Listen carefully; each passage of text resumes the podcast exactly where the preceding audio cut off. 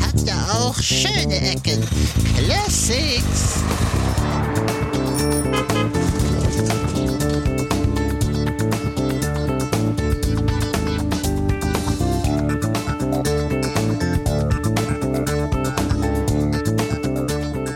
Willkommen und zurück, liebe Hörerinnen und Hörer, zu unserer kleinen Revue aus vielen, vielen Jahren Podcast-Geschichte, vor allem unsere eigene. Hallo Sven. Hallo Cornelis. Schöne Ecken Classics. Wir machen einen kurzen Einstieg, wie immer, zu der Folge, die ihr heute hört. Alles das ähm, sind hier Folgen, die wir für gut und erhaltenswert befunden haben. Die sind quasi denkmalgeschützt. Ne? Die dürfen sich kaum verändern, außer dass wir vorhin was sagen. Ähm, ne? Die sind halt so zeitlos, dass ihr gerne nochmal einen Blick oder ein Ohr auf die Folgen hören werft, dürft hören Ihr wisst schon, ne? Zwei Ohren am besten, weil es Stereo. Immer Ohren werfen. Ja. Und äh, bei der nächsten Folge geht es um Architektur und Wein. Das ist eine Doppelfolge, die wir für euch heute zusammengeschnitten haben. Also nicht wundern, wird lang, aber ähm, Podcasts dürfen ja auch lang sein. Wenn ihr die Folgen schon kennt, gern weiterskippen. Aber wenn ihr sie noch nicht gehört habt, ähm, da gibt es wirklich ganz viel Tolles zu entdecken, zumal wir einen Gast haben, Matthias Lange, der immer wieder mal zu Wort kommt und im Rioja lebt. Ich habe ihn noch ein paar Mal getroffen seitdem. Mittlerweile ist er da auch Familienvater und noch ähm, für mehr verantwortlich in der Firma, die auch noch ein weiteres Weingut gekauft haben. Also dem ging es zuletzt ganz gut, als ich da war. Und wir stellen uns einige, euch einige Weingüter vor, die von Star Architect gebaut wurden und erfahren nebenbei noch ein bisschen was über die Weinherstellung und Weinarchitektur. Also das äh, Land, Leute, Haus und Wein kommen da ganz toll zusammen. Das hat mir Spaß gemacht. Die Folge selber haben wir nachträglich aufgenommen, weil ich eben dieses Interview vor Ort aufgenommen habe. Dann glaube ich noch ein paar Geräusche. Ähm, haben wir dann äh, an einem Göttinger Feld übrigens äh, hinzugefügt und behauptet, ich wäre noch in Spanien, glaube ich. Ne? So war das oh, jetzt so. mach doch nicht hier, also bitte, ich bin raus. Also wenn du jetzt so unsere Geheimnisse ausplauderst, dann ist aber hier der Ofen aus, ne? Ich dachte, das ist äh, vier Jahre später erlaubt. Ja, okay, jetzt können wir es ja sagen. Cornelis saß auf einer Parkbank und wir haben, äh, wir haben trotzdem einen Double-Ender gemacht. Er war notwendig, aber ja. Er war nicht mehr in Spanien. Jetzt können wir es euch sagen. Bitte bleibt uns trotzdem treu. Wir ähm, schwindeln euch nur an, wenn es der Atmosphäre dient. Hauptsache, es gibt eine Atmosphäre, sonst wird es so. Nein, ach, was rede ich hier? Eine sehr schöne Doppelfolge, die ihr euch am Stück anhören könnt. Und gönnt euch dabei ein gutes Glas Wein und freut euch, auch wenn das noch ein bisschen hin sein mag. Aber irgendjemand sagte für mich, sagte zu mir letztens, Licht am Ende des Tunnels, Urlaub, irgendwann, irgendwann ist auch Spanien wieder drin und der Wein vor Ort. Also das darf jetzt einfach als kleiner Ausblick und Vorfreude Element genutzt werden, finde ich. Und unterschätzt das nicht. Ich war ja äh, wenig später, als wir die Folge aufgenommen haben, oder unwesentlich später, hatte ich ja die Chance, während unserer späteren Spanien-Tour dann mal selber diese Weingüter zu sehen. Und meine Fresse, ist das geil da. Also das äh, hört sich so an, so, guck uns ein paar Weingüter an. Wie, also die Architektur von den Dingern ist wirklich aufregend. Und ich kann nur empfehlen, hört euch die Folge an und dann plant es irgendwann mal selber ein, eine Tour dahin zu machen, wenn ihr Wein begeistert seid. Oder auch nicht. Äh, das ist auch so architektonisch und landschaftlich ja. eine wunderschöne Gegend. Ja, das ist eine tolle, tolle Reisegegend, die so ein bisschen verkannt ist meines Erachtens. Man kennt zwar den Wein, man fährt aber nicht hin, weil gut, es liegt so ein bisschen mittendrin und da gibt es wenig Möglichkeiten, leicht anzureisen. Ähm, aber auch um jetzt äh, da vielleicht sogar ein bisschen ökologischer zu reisen, das kann, man kommt da gut beim Zug hin, von Madrid aus, von Barcelona aus und von vom Westen meine ich auch. Also Empfehlung, packt das mal auf eure Liste für eine neue Art des Reisens, die wir bestimmt noch in diesem Podcast auch angehen werden. Ja, also nicht immer am Strand und Hotelburgen alle aufeinander, sondern fahrt mal durchs Land, da kann man schön wandern, da kann man wirklich auch in kleinen Unterkünften ganz angenehm übernachten und eben dann tolles Essen und guten Wein genießen und äh, sich gegenseitig und den Bewohnern nicht so sehr auf die Nerven gehen, wie das in anderen Orten der Fall ist. Also, viel Spaß beim Hören und bis bald.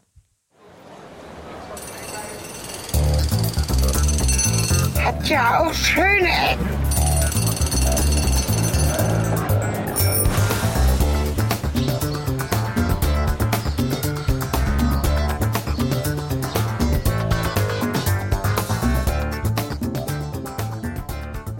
Ja, hallo und zurück zu schöne Ecken. Von, von weit entfernt könnte man sagen, aus Spanien. Hallo. Das Internet steht. Hallo, hier ist Deutschland. Ja, hallo Herr Spanien. Ich habe jetzt überlegt, ob ich was auf Spanisch zum Gruß sage und mir ist maximal Buenos Dias eingefallen.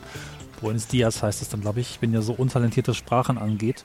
Aber tatsächlich, äh, Ich habe jetzt ja quasi letzte Reise hinter mir, die ähm, mir auch jetzt final alle Regionen gezeigt hat. Und das, was mich, äh, was in meinem Kopf hängen geblieben ist, ist jetzt, jetzt vielleicht endlich mal Spanisch zu lernen.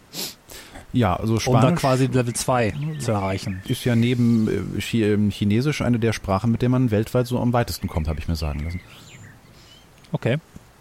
Also vielleicht fange ich das doch mal an, um jetzt quasi in dem Land, wo ich jetzt einfach mal alle Städte und Regionen gesehen habe, in die Tiefe zu gehen und vielleicht das nächste Menschen kennenzulernen. Ich gebe zu, das war bisher nicht so meins. Was hat dich denn überhaupt nach Spanien verschlagen? Ursprünglich äh, natürlich der Wunsch, alle Regionen zu sehen, da war noch was offen. Und Architektur. Da war noch was offen. Hast du jetzt ganz Spanien durch oder wie? Ja.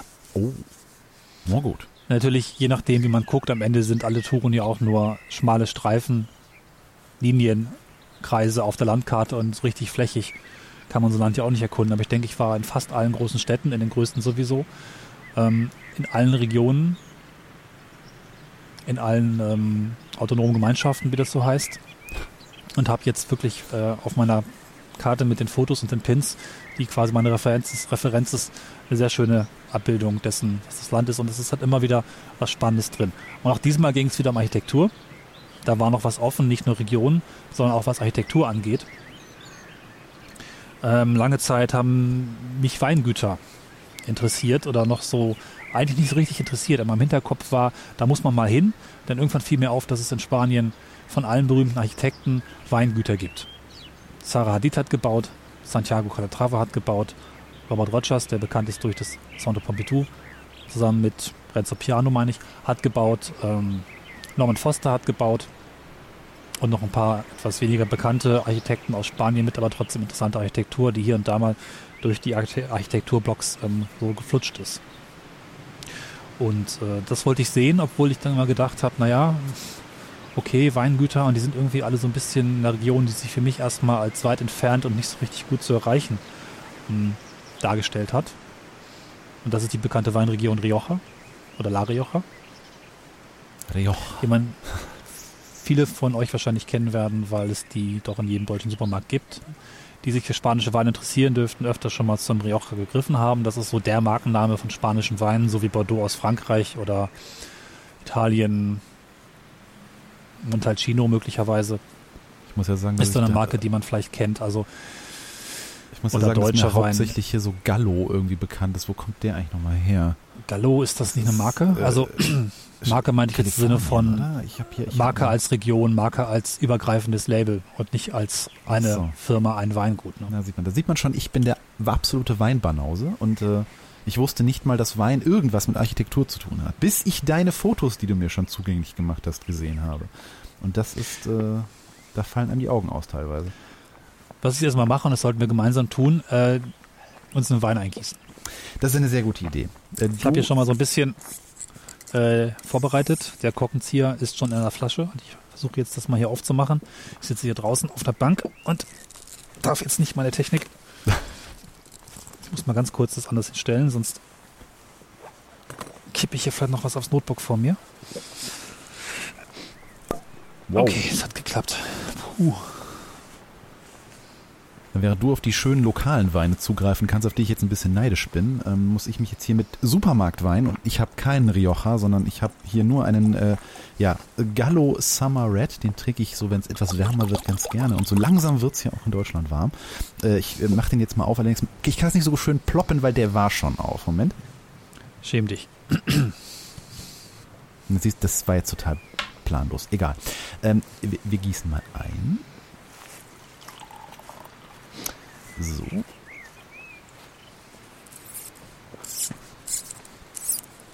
Tatsächlich habe ich noch nicht Wein in der freien Natur getrunken.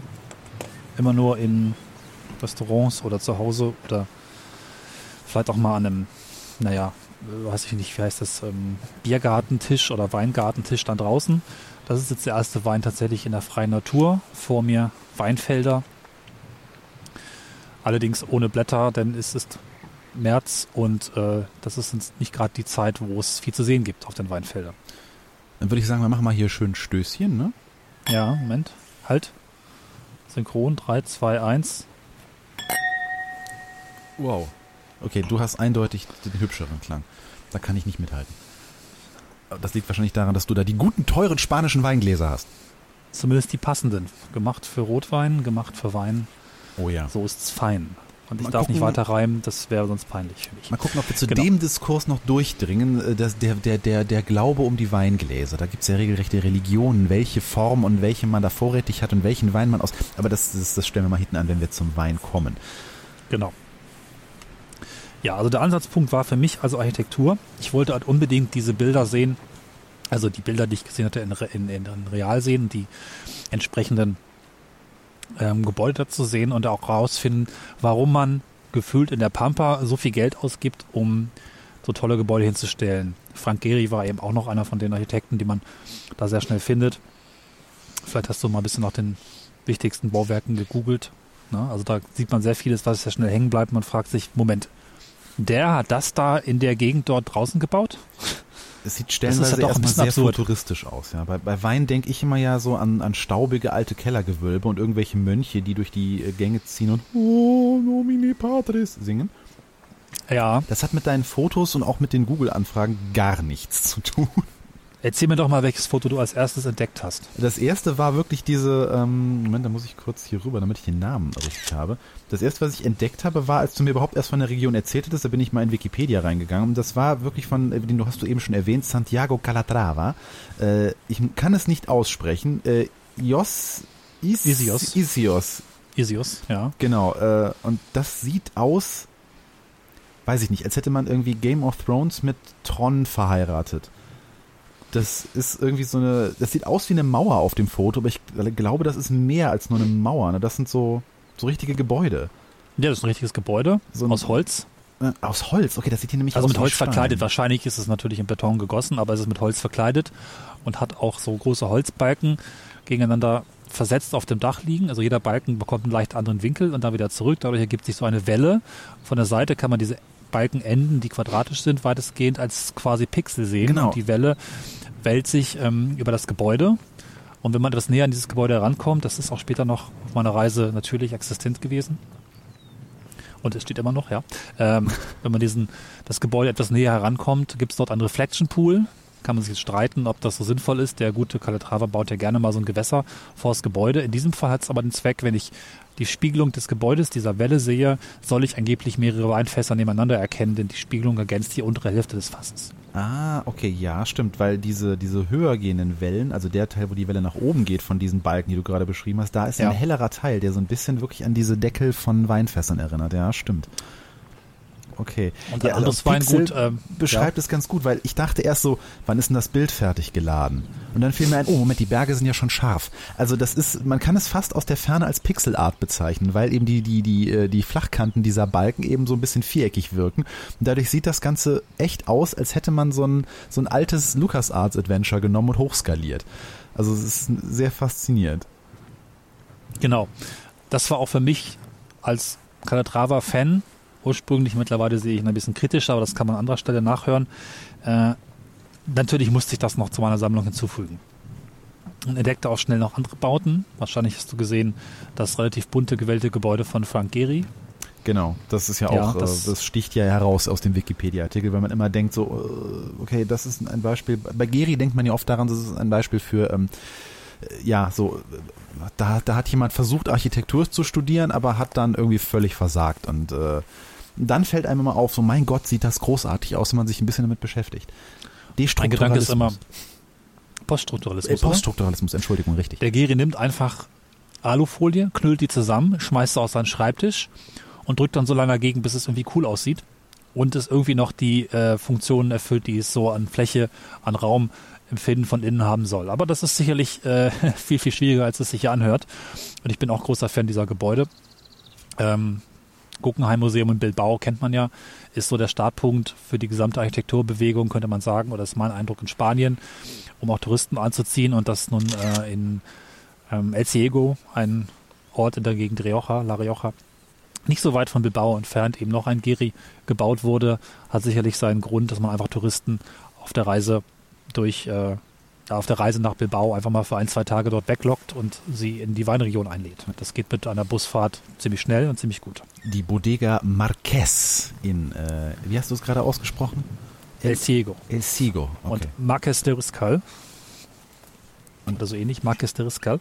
ja, das richtig. heißt- Marques de Riscal, stimmt, das gehört noch dazu. Mit dem gleichnamigen Hotel, das allerdings von einer internationalen Hotelkette betrieben wird. Deren Name ich gerade nicht im Kopf habe, aber es sind eigentlich zwei verschiedene Unternehmen. Anders als sonst, wo die Weingüter oder die Bodegas auf Spanisch das Gebäude für sich zur Weinherstellung und zur Präsentation gebaut haben. Ja, und im Gegensatz jetzt zu relativ- vielen äh, Geri-Bauten finde ich das auch äh, noch halbwegs hübsch. Weil irgendwie mag ich diese, diese großen Quadern, aus, also diese sandsteinfarbenen Quadern, aus denen der eigentliche ja, architektonische Korpus des Ganzen besteht. Das erinnert mich Ja. irgendwie so ein bisschen an Pyramiden. Das stimmt. Aber wir sind jetzt schon relativ weit reingesprungen. Beziehungsweise auch gerade nicht, weil genau das waren die Fotos, die mich interessiert haben. Es gibt noch ein Foto von, von Zara Hadid, die nun leider auch vor kurzem verstorben ist. Und wenn du vielleicht mal in die Bilder, die ich dir geschickt habe, schon mal reinschauen magst, da gibt es nochmal einen Blick auf die Weinbar, die Zara Hadid eben auch in, in diesem Fall Harrow in La Rioja gebaut hat. Leider bei schlechtem Wetter. So die Form eines- geregnet. Ich weiß nicht, bis ein Weinfass sein soll. Ich denke dabei immer an, ähm, an so einen Kolben aus dem Chemieunterricht. Also auch diese, dieses Gebäude hat mich dann ne, letztlich nach La Rioja gelockt. Ja, auch wieder eine sehr, ein sehr schönes Beispiel für eine äh, Kombination aus alter und neuer Architektur. Ne? Also wie man so ein bisschen was verbunden hat und trotzdem das Ganze jetzt nicht so super modern aussehen lässt, aber mit, mit, mit den Formen ein bisschen gespielt hat. Ja. Also ich glaube, das ist ein Erlenmeyer-Kolben, oder? So Stimmt. von der Grundform her. Das ist, äh, also neben dem, neben so einer Lagerhalle oder, oder ja, doch, das ist, ein, ist auch eine Bodega, oder? Wiener Das ist äh, die klassische, also die, das alte Gebäude der Bodegas, ähm, glaube ich, Lopez de Heredia oder so ähnlich. Hab die Namen jetzt nicht alle mir aufgeschrieben. Ähm, die klassischen Hallen, in denen eben entsprechend Weinfässer gelagert Mhm. und die Verarbeitung passiert ist, wurde eben durch diese Weinbar ergänzt, die auch innen drin noch eine alte, ähm, so eine, weiß gar nicht, wie das, was der richtige Begriff ist, eine alte Bar enthält, so eine, so eine, eine sieht ein bisschen aus wie eine Apotheke, so eine klassische spanischer Jugendstil, ähm, aus Holz gebaut und verziert ähm, Weinbar, die in der etwas größeren, aus Stahl und Glas gebauten Weinbar zu finden ist. Ne? Ja. Und das waren so die Bilder, die mich ähm, jahrelang, könnte man sagen, verfolgt haben. Und ich habe gedacht, ich muss da noch mal hin, ich will da noch mal hin. Und wie es sich so ergeben hat, habe ich auch in dieser Zeit angefangen, mehr und mehr Wein zu trinken. Nein, nicht zu viel. ähm, und bin auch sehr früh auf spanischen Wein eingestiegen, weil mich einfach, weiß ich nicht, die, ich mag äh, schwere Weine, dichte Weine, die sehr komplex sind und das hat mich immer begeistert bei spanischen Weinen. Deswegen war dann irgendwann schon so ein bisschen eine Ver Verknüpfung da und habe dann irgendwann begonnen, diese Reise zu planen, ausnahmsweise mal zu planen. Bisher war meine Reisen ja immer so, dass ich einfach losgefahren bin und das geht, weil man Weingüter besichtigen möchte oder Bodegas besichtigen möchte, nicht so gut, denn in der Regel möchte man Führung buchen und vor allem möchte man auch das Auto sicher verwahren, um sich dann auch ein bisschen am Wein zu vergehen. Jetzt habe ich dann mal angefangen zu planen und es hat sich ein, ein, ein, ein Füllhorn an wundervollen Orten aufgetan, denn die drei, vier Bilder und drei, vier Orte, die ich gerade erwähnt hatte, das war erst der Anfang. Es gibt so circa 10, 15 vielleicht architektonisch interessante Weingüter oder Kellereien in Spanien, Bodegas eben. Wir sollten von Bodegas reden, weil ich finde, es passt am besten. Und die haben wir auf dieser Reise eigentlich alle besucht. Ist es jetzt eigentlich Bodega oder Bodegas? Also ich habe irgendwie verschiedene Aussagen gelesen. Es gibt, meine ich, beides. Bodegas ist die Mehrform, also ist, die, ist, die, ist der Plural oder ist das Ja. einfach nur beides Äh, geht? das Wort Bodega habe ich irgendwann noch im Augenwinkel mitbekommen. Heißt eigentlich nur Keller. Und Okay. dann kann es eben Keller oder mehrere Keller sein. Ne? Okay, also ist das wieder so eine Eindeutschung, wo man dann einfach irgendwie so dann irgendwann das S weggelassen hat. Und meistens, meistens redet man halt von Bodegas, weil es mehrere Keller sind und nicht einfach nur Nee, einer. ich habe witzigerweise sowohl Bodega XY oder Bodegas Okay. als Name einer, einer Kellerei gelesen. Und man findet auch in offiziellen Listen beides. okay. Ich will es nur möglichst früh äh, fe- festmachen, Ja. damit ich weiß, ob ich mich lächerlich mache. Gut. Hm, da sollten wir vorne anfangen. Die Reise, die relativ lang war, hatte ja auch zum Ziel, die letzten Regionen, die ich noch nicht gesehen hatte, zu erschließen. Und das war so der ganze Streifen nördlich von Madrid und südlich der Pyrenäen. Zwischen Leon über Burgos bis hin zu Saragossa. Und dann fiel mir irgendwann auf bei der Planung, Moment mal, La Rioja ist schön und gut, aber da liegt ja noch eine große Weinregion, Ribera del Duero. auf dem Weg, die wir dann zuerst zum Einstieg besucht haben. Da will ich auch gar nicht so viel zu dieser Region erzählen, die aber auch sehr, sehr, sehr angenehme Weine machen. Ähm, da haben wir aber dann das erste Weingut entdeckt, das architektonisch sehr interessant ist. Ich hatte es vorhin schon kurz gesagt, Richard Rogers ist der Name. Und wenn du mal in die Fotos reinschaust, die ersten Bilder sind alle in Peñafiel, heißt der Ort, wird der Burg, Peñafiel, und dem Weingut der Bodegas Protos entstanden, wo wir auch eine Führung besucht haben und so am zweiten Tag uns dem Thema Weinherstellung vorsichtig genähert haben. Leider mit einer Führung nur auf Spanisch, denn in der Nebensaison gibt es nicht immer die passenden Sprachen im Angebot, aber wir haben dann schon mal gesehen, wie das Ganze mit den Fässern läuft. Man kann dann auf den Fotos sehen, dass es unendlich lange Gänge voller Fässer aus Holz, aus Eichenholz dort sind, die dort lagern und den Wein ähm, ja, der Fassreife zuführen. Ja, das, das, sieht schon fast so real aus, als wäre das irgendwie so ein, so, ein, so ein Indiana Jones-Film, wo man dann den hinteren Teil durch irgendeine Glasmalerei ersetzen würde. Das ist ja, ja wirklich unglaublich lange Gänge. Was interessant ist, dass diese Gänge alle erst in den 70er Jahren entstanden sind des letzten Jahrhunderts. Das ist alles gar nicht so alt. Denn Weinherstellung zwar schon seit, ich glaube, 150 Jahren so ein Thema. Also eigentlich schon viel länger, aber auch im größeren Stile. Export ist aber erst seit Ende Franco-Ära, 70er, 80er Jahre, wohl zum Thema geworden. Und ähm, erst viel später ist dann der Weintourismus entstanden. Das ist also gar nicht unbedingt so, wie man das vielleicht von deutschen Weingütern erwarten würde, total alt. Seit hunderten von Jahren wird ja Wein irgendwie gekeltert oder französischen Weingütern, wo alles ähm, zugewachsen ist und die Wände Geschichte erzählen können. So ist das eigentlich gar nicht. Das ist alles schon relativ modern und äh, ja, dabei sich zu entwickeln. Ich mag das kleine Detail, dass äh, jedes, jedes einzelne Fass auch wirklich richtig rumgedreht ist. Also der Schriftzug, der auf dem ja. Deckel drauf ist, der ist kerzengerade, perfekt, immer lesbar. Da ist nichts verrückt, nichts irgendwie komisch. Da sieht man, die Leute lieben ihren Job. Ja. Oder werden sehr hart bestraft, wenn sie es nicht tun. Ich weiß es nicht. Ja, äh, Ribera del Duero, vielleicht mal kurz die größeren Weinregionen zu beschreiben. La Rioja habe ich genannt. Die ähm, mengenmäßig am meisten produzierende Region ist meines Wissens La Mancha, die ist im Südosten. La Mancha, das klingt nach Panschen. Ja, okay. das ist vielleicht gar nicht so ganz, ich weiß nicht, zumindest ähm, stehen da die günstigeren Weine. Okay. Die müssen jetzt nicht unbedingt schlecht sein, aber äh, ist nochmal ein anderer Stil und es wird auch seinen Grund haben, warum eigentlich sämtliche interessante Bodegas oder fast alle interessanten Bodegas, die man so finden kann, sich im Norden befinden und zwar in Ribera del Duero oder in La Rioja. Das sind beiden Regionen und angrenzenden Städten teilweise finden sich eigentlich alle architektonisch interessanten und in den letzten 15 Jahren neu gebauten Bodegas. Und äh, Navarra habe ich hier noch genannt, weil es so die Region ist. Mit dem Wein habe ich damals angefangen. Das ist etwas nördlich von La Rioja in den Pyrenäen. Da stehen eben auch sehr schöne Weine, haben wir uns selbst aber nichts angeguckt. Wir sind ein bisschen weitergefahren. Ich springe mal ein bisschen äh, zum nächsten Weingut. Ähm, war gar nicht auf meiner Liste zuerst, aber Norman Foster hat eben auch eins gebaut, das äh, die Bodegas Portia. Portia. Ähm, ich weiß nicht, ob du die mal zufällig entdeckt hast auf Bildern. Nee, ich glaube nicht. Da kann ich dir vielleicht mal schnell versuchen, ein Bild zu schicken, denn dieses Ding ist unheimlich, sondergleichen.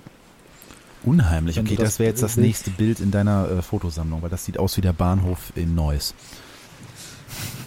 Bahnhof in Neuss. Ausgerechnet. Da waren wir doch auch schon. Nee, nicht Neuss, äh, Quatsch. Der Bahnhof in, in, in ähm, ach, wo haben wir damals unsere Folge in Duisburg aufgenommen, wo wir in Phoenix West waren? Wo habe ich dich da eingesammelt? Äh, wäre nämlich das da gerade da haben. Egal, hat jetzt nichts Ich schicke dir den Link mal schnell zu. Ich habe es nicht gerade hier gefunden. Nein, der Auflegeknopf ist nicht der Chat. Das äh, hatte ich zuerst gesehen und wollte schon ganz gerne mir das mal anschauen und es passt zum Glück zeitlich rein, wenn man draufklickst die Fotos letztens schon mal einen Bekannten geschickt, der meint, es sieht aus wie ein äh, Mikrofon von einer Videokonferenzanlage. Ach ja, nee, das, das sieht ungefähr so aus, als wären die Außerirdischen gelandet. Äh, woran erinnert mich das? Also auch mit diesen gelben, also es ist ein drei, ja, flügeliges Gebäude von oben, was, äh, ja, wie, wie die, ja genau, wie, Mikrofon, nee, ich muss da irgendwie an, an, an ich, ich komme gerade nicht drauf. Es gab irgendwann in irgendeinem Science-Fiction-Film, ich glaube in, in 2001 oder so, gibt es irgendwo ein Element, was auch genauso aussieht. Weil irgendwie dieses, diese goldenen Weinstöcke, die da drum herum stehen, die gerade in diesem Licht des Fotos golden aussehen, die erinnern mich irgendwie an so, äh, an diese, an diese Goldfolie von so Satelliten und diesen, dieser Ästhetik von 2001, diesem Weltraum, äh, äh, Ja. Film irgendwie. Und diese bunten Farben in der Mitte, äh, an irgendwas erinnert mich das gerade, aber ich komme gerade nicht drauf. Ich glaube an die Schiffe der Ferengi bei Star Trek Next Generation. Okay, interessante Assoziation. Wir wollen uns das auch anschauen, sind da also hingefahren, gleich am ersten Tag und stellten fest, hm, okay, hier parken jetzt nicht so viele Autos, nicht so viel auf dem, wie auf dem Foto, das ich euch vielleicht gleich noch zeigen kann, oder was hier eingeblendet wird. Es war nämlich tatsächlich niemand da, aber offen. Wir sind drin herumgelaufen und irgendwann kam dann doch die Empfangsdame und dann noch der äh, Mensch, der in dem entsprechenden Weinverkauf gearbeitet hat. Achso, zumindest Personal war also da. Ja, Das- und wir entdeckten dann noch irgendwie bei dem Blick in die per Glasscheiben zugänglichen Produktionsbereiche einen Mitarbeiter. Und tatsächlich, als wir weggefahren sind, stellten wir fest, da stehen drei Autos. Drei Mitarbeiter. Kommt also genau hin. Okay. Ich muss dazu sagen, März, Nebensaison, da passiert fast gar nichts äh, im, Weinbetrieb. Hauptsaison ist ja im Herbst, wenn die Weinernte ist und dazwischen wird natürlich abgefüllt und umgefüllt. Und wir haben später auch gelernt, dass das eben eher so ein ähm, Vorzeigeobjekt einer größeren ähm, Gruppe ist, die Wein herstellt und vor allen Dingen ja gebaut ist, um auf Fotos gut dazustehen und vielleicht gar nicht unbedingt, dass die große Produktionsmenge dort jetzt passiert. Trotzdem ein sehr interessantes Gebäude. Bodegas Portier von Norman Foster. Wir sind rumgelaufen, haben ein paar Fotos gemacht, eine Flasche Wein gekauft, die uns dann nicht so zugesagt hat, fanden wir vom Geschmack her. Hm. Aber äh, ist schon sehr interessant, zumal man auch das Gebäude oben drüber fahren kann, was wir auch prompt gemacht haben. Genau, das fällt mir nämlich gerade auf. Das ist, das ist ganz schlau gebaut, weil ähm, Ja. die zwei dieser drei Flügel des äh, Gebäudes, die übrigens alle mit äh, Solarpanelen ausgestattet sind, sehe ich gerade. Äh, nicht mit Ja. Solar, mit Photovoltaik. Entschuldigung, Ja. weil Solar ist Wasser und Photovoltaik ist Strom. Äh, und die sind auch in alle Himmelsrichtungen ausgerichtet. Also da ist dann wohl viel Sonne, logischerweise. Ja, Und dann führt halt von zwei dieser Flügel führt wirklich eine Straße oben aufs Dach des Gebäudes, was insgesamt halt sehr eckig ist und so ein bisschen vom Design an diese amerikanischen Stealth Fighter erinnert. Und dann eben so in Rot und durch die, ähm, die, die Blautöne von den ähm, Photovoltaikpanelen geben dem dann dieses futuristische Ding. Äh, oder, oder Lookout. Dann fährt da oben so ein Trecker drüber. Finde ich gut. ja. Oben ist die Anlieferung. Das ist auch ein Konzept, das wir später noch ein bisschen mehr bekommen werden. Bei der Weinherstellung ähm, empfiehlt es sich, den Wein nicht unbedingt allzu viel herumzupumpen. Deswegen ist es immer ganz gut, wenn ich quasi direkt in die großen Tanks für die Weinherstellung, der erste Schritt ist, glaube ich, das Maischen, bin ich ganz sicher, aber dass man entsprechend der Wein direkt, ähm, die Weintrauben direkt ohne groß zerstört zu werden, da reinfallen und weiter nach unten dann quasi so durchsickern und weiter abgefüllt werden können. Das ist ja auch das Konzept anscheinend, dass man einfach von oben die Weintrauben anliefert und dann direkt Dass in ein Gefäß einfüllt, wo sie dann erstmal eine Weile liegen und dann später nach unten weiter ähm, ja, durchzusickern, durchzulaufen. Dass man sich die Schwerkraft direkt zunutze macht. Das ist nicht doof. Ne? Genau. Maischen ist übrigens richtig. Also sie, die fallen sehr zuerst in die Mühle, nachdem sie entrappt wurden. Und das Entrappen Genau. ist halt das, Entrappen, Sie kommen von der Rebe runter und dann in die Mühle und dann wird die Maische draus gemacht. Ja. genau. Danach sind wir weitergefahren nach La Rioja, die Hauptregion, unser Hauptziel, die Weinregion, wo es einfach sehr viel auch zu sehen gab und gibt an Architektur. Ich kann hier mal kurz einfügen, die Weinsorten, die so existieren und die werden kategorisiert nach dem Alter des Weines, beziehungsweise wie lange ein Wein auf dem Fass liegt. Ähm, es gibt in der Regel jungen Wein, den habe ich hier als äh, Joven, Joven, ich bin mir nicht ganz sicher, wie man es ausspricht, das ist dann gerade holländisch. Also junger Wein, der hat quasi direkt in dem Jahr, wo er hergestellt wird, auch ohne große Fasslagerung, nachdem er etwas fermentiert ist, abgefüllt wird. So, wenn der Wein im Herbst, im September, Oktober dann angefangen wird zu produzieren, ist der irgendwann im Dezember, weiß nicht, vielleicht Januar, fertig, wird dann abgefüllt und relativ direkt verkauft. Also in Deutschland ist es meistens äh, Dezember, wenn der Wein dann Ja. abgefüllt wird. Also das sind nur die, die wirklichen die Jungweine, die dann so gerade ähm, drei bis sechs Monate gereift sind. Genau. Danach gibt es den Crianza. Der liegt, glaube ich, 14 Monate ungefähr auf dem Fass. Also tatsächlich im Holzfass gelagert und bekommt dann diesen typischen Holzgeschmack, den spanische Weine haben. Ja, bei, bei, beim Crianza ist es ja so, dass, ähm, also man unterscheidet ja wohl gerade bei spanischen Weinen, wie auch wie lang sie normal, also wie auch immer reifen und dann nochmal speziell in diesen Barrique-Eichenfässern. Ne? Ja, genau. Das habe ich jetzt zum Zahlen ein bisschen durcheinander gebracht. Ja, weil der Crianza liegt irgendwie zwei Jahre normal und dann halt nochmal mindestens ein, ein Jahr im Eichenfass. Genau, das waren diese mindestens 14 Monate. Ja.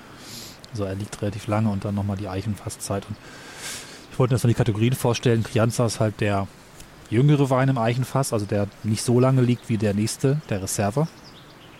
Der mindestens drei Jahre im Fass äh, oder Flasche gereift ist und mindestens ein Jahr. Moment, ich muss mal Drei Jahre normal, zwei Jahre im Eichenfass. Ich habe es gerade vor genau. mir, deswegen muss ich klug Danke. scheißen. Äh, ja, das ist genau. letztes Mal so ein bisschen Und schwierig. Bei der Flasche gibt es da noch gar keine ähm, Spezifikation beim Reserva. Das kommt dann erst beim Gran Reserva. Genau. Das ist da die höchste Kategorie. Und hast du es gerade vor dir, wie lange liegt der? Der kommt gar nicht in eine normale Reife, der kommt quasi zum Ausbau, also der Teil, der äh, nach dem, äh, der, der, der Reife, also der diesen drei bis sechs Monaten, die ich eben meinte, äh, äh oder erwähnt hatte, kommt der halt äh, auf jeden Fall zwei Jahre ins Eichenfass und liegt dann nochmal drei Jahre in der Flasche. Genau. Kann man leicht sagen, Rianza Reserva, Grand Reserva, Grand Reserva, immer mehr Lagerung im Fass und generell längere Lagerung mit so einem besseren und auch teureren Wein. Genau. Und das äh, haben wir dann ja, gelernt bei unseren, wir hatten drei Führungen insgesamt auf unserer Tour. Die erste war, wie gesagt, nur auf Spanisch.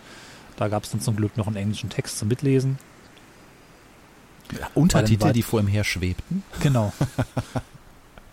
Was nicht so einfach ist, wenn man mit der einen Hand eine Kamera balanciert und der andere Hand über diesen Text und dann versucht noch der Führung zu folgen und die richtigen Stellen herauszufinden und auch selbst einfach ein bisschen aufzunehmen. Gut, gut.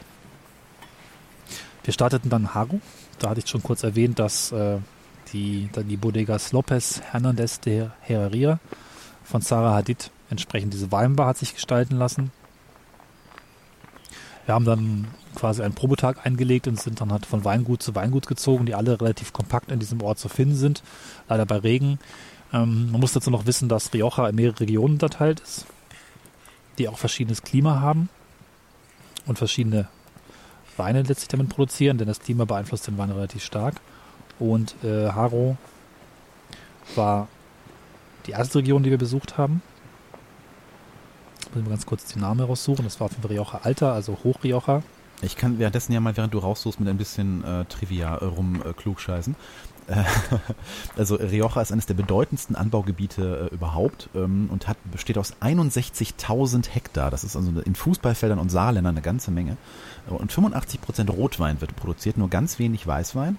Und der genau. Temp Tempranillo ist mit 61 Prozent der ähm, am meist produzierte Wein. Und irgendwas, irgendwie hat man sich dort Bordeaux, also das französische berühmte Weingebiet, ähm, als Vorbild genommen.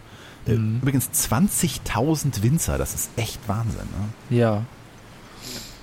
Die drei Gebiete heißen nämlich Rioja Alta, Rioja Alavesa und Rioja Baja. Ja, so.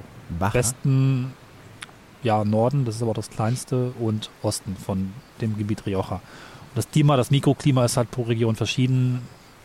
Teilweise mehr Wind, dann dichter an den Bergen gerade in Alavesa. Ja gut, bei den dadurch einfach unterschiedlich. Weinregionen äh, unterscheiden sich ja teilweise sogar schon irgendwie dadurch, dass da, ob da jetzt irgendwelche Esel äh, Wind machen, äh, durch vorbeigehen und sowas. Ne? Also genau. bei so richtigen Weinkennern, da muss ja irgendwie alles stimmen. Man merkt es aber auch. Tatsächlich hatten wir bei den Weinen in Haro, das war nicht so ganz unsere. Das sind relativ traditionelle Rioja-Weine, eben sehr auf die klassische Bordeaux-Schiene gesetzt. Ich habe mal irgendwo gehört, dass ähm, auch teilweise Franzosen waren, die rübergekommen sind nach Spanien und festgestellt haben, das passt ja perfekt und dann im Prinzip die Art, Wein anzubauen, einfach mitgenommen haben und für sich dann Neuland erschlossen haben. Oder ob es jetzt genau stimmt, weiß ich nicht, aber es gibt zumindest eine starke Connection zwischen Bordeaux-Weinen jenseits der Pyrenäen und eben den Rioja-Weinen. Genau. Da sind wir dann also eine Weile rumgelaufen, und dann entsprechend weitergefahren am nächsten Tag und haben uns in El Ciego zunächst mal die Bodegas Antion angeschaut. Da kannst du auch mal gucken, also Fotos sind entsprechend mit dabei. Das ist recht tragisch, weil auch sehr viel gebaut wurde, was dann teilweise nie oder nur kurz eröffnet hat. Antion war eins von den, äh, von den Bodegas, die sehr interessante Architektur haben. Wenn man sich das im Luftbild anguckt, ist das sowas aus wie so eine Muschel oder so ein Ohr, die so aufgefächert oh. ist. Ähm, leider aber nie wirklich eröffnet, weil man sich bei der ja, Investition übernommen hat. Hm. Findet man trotzdem bei sehr vielen Zusammenstellungen von spanischer Weinarchitektur, was ein bisschen tragisch ist, dass diese Anlage seit sieben Jahren leer steht und eigentlich nie produziert hat. Trotzdem wird es sehr oft fotografiert und funktioniert als ja, Aushängeschild oder als, als eins von den Fotos, die man sich anguckt und sagt, da will ich hin. Man könnte auch James Bond-Filme dort drehen. Ja, dazu kommen wir noch. El Ciego war schließlich das Ziel für uns, das Marquez de Riscal von Frank Gehry uns anzuschauen. Wir sind da ein bisschen rumgelaufen, haben da keine Führung gemacht. Man kann sich das Hotel ganz gut angucken, indem man sich durchfragt. Das ist alles ein bisschen abgeschottet.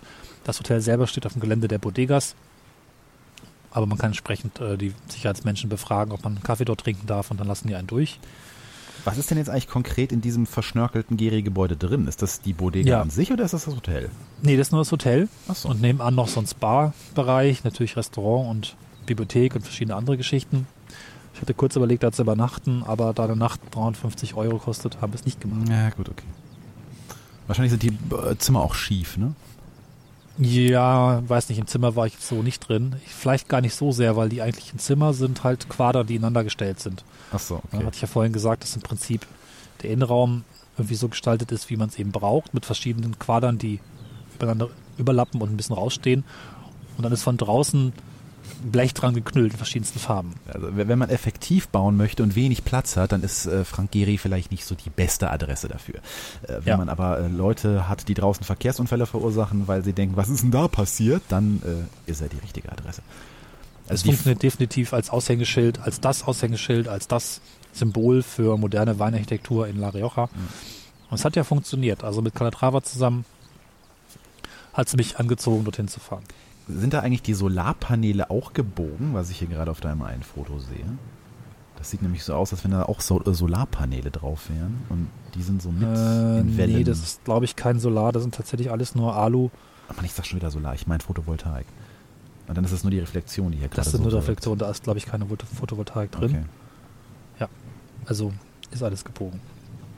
Aber diese, diese Fenster, die in diese, ähm, ich, ich erwähnte eben schon gerade diese Optik, die so ein bisschen wie, wie, wie Sandsteinquader aussieht, da sind so Fenster, ähm, ja, Erker reingesetzt, die aus so ganz altem Holz gebaut sind. Das sieht so aus, als wenn das schon alt und ähm, ja so Patina gehabt hätte, als sie schon in diesen Komplex reingesetzt wurden. Weiß man da irgendwas zu speziell? Also als ich das vor Ort gesehen habe, wirkt es für mich einfach ähm, Eichenholz wie die Weinfässer, was jetzt schon so 10, 15 Jahre alt ist. Hm.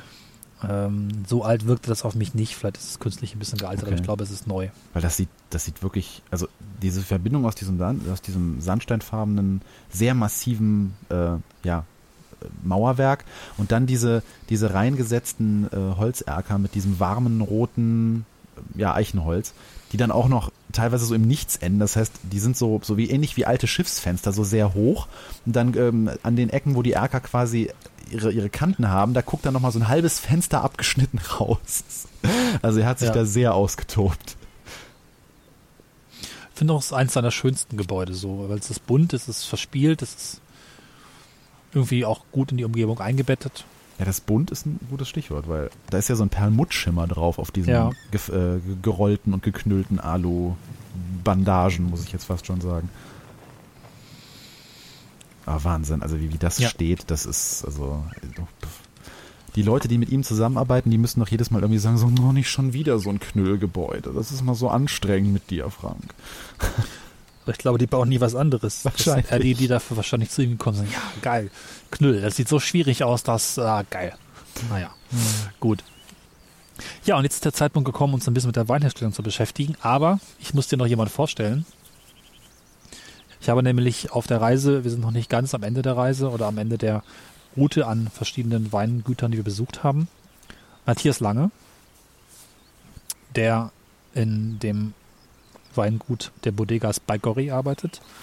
Und ich würde sagen, wir springen mal kurz einfach in die Bodegas und hören uns einfach an, wie ich mit ihm gesprochen habe und flechten das jetzt ein bisschen in den nächsten Segmenten mit ein.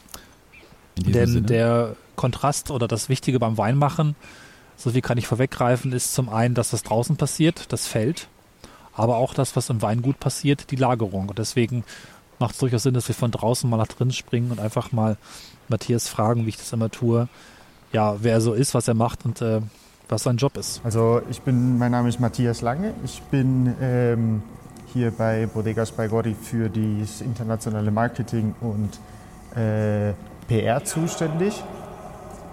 Bin aus Deutschland und jetzt seit fünf Jahren hier im Rioja tätig.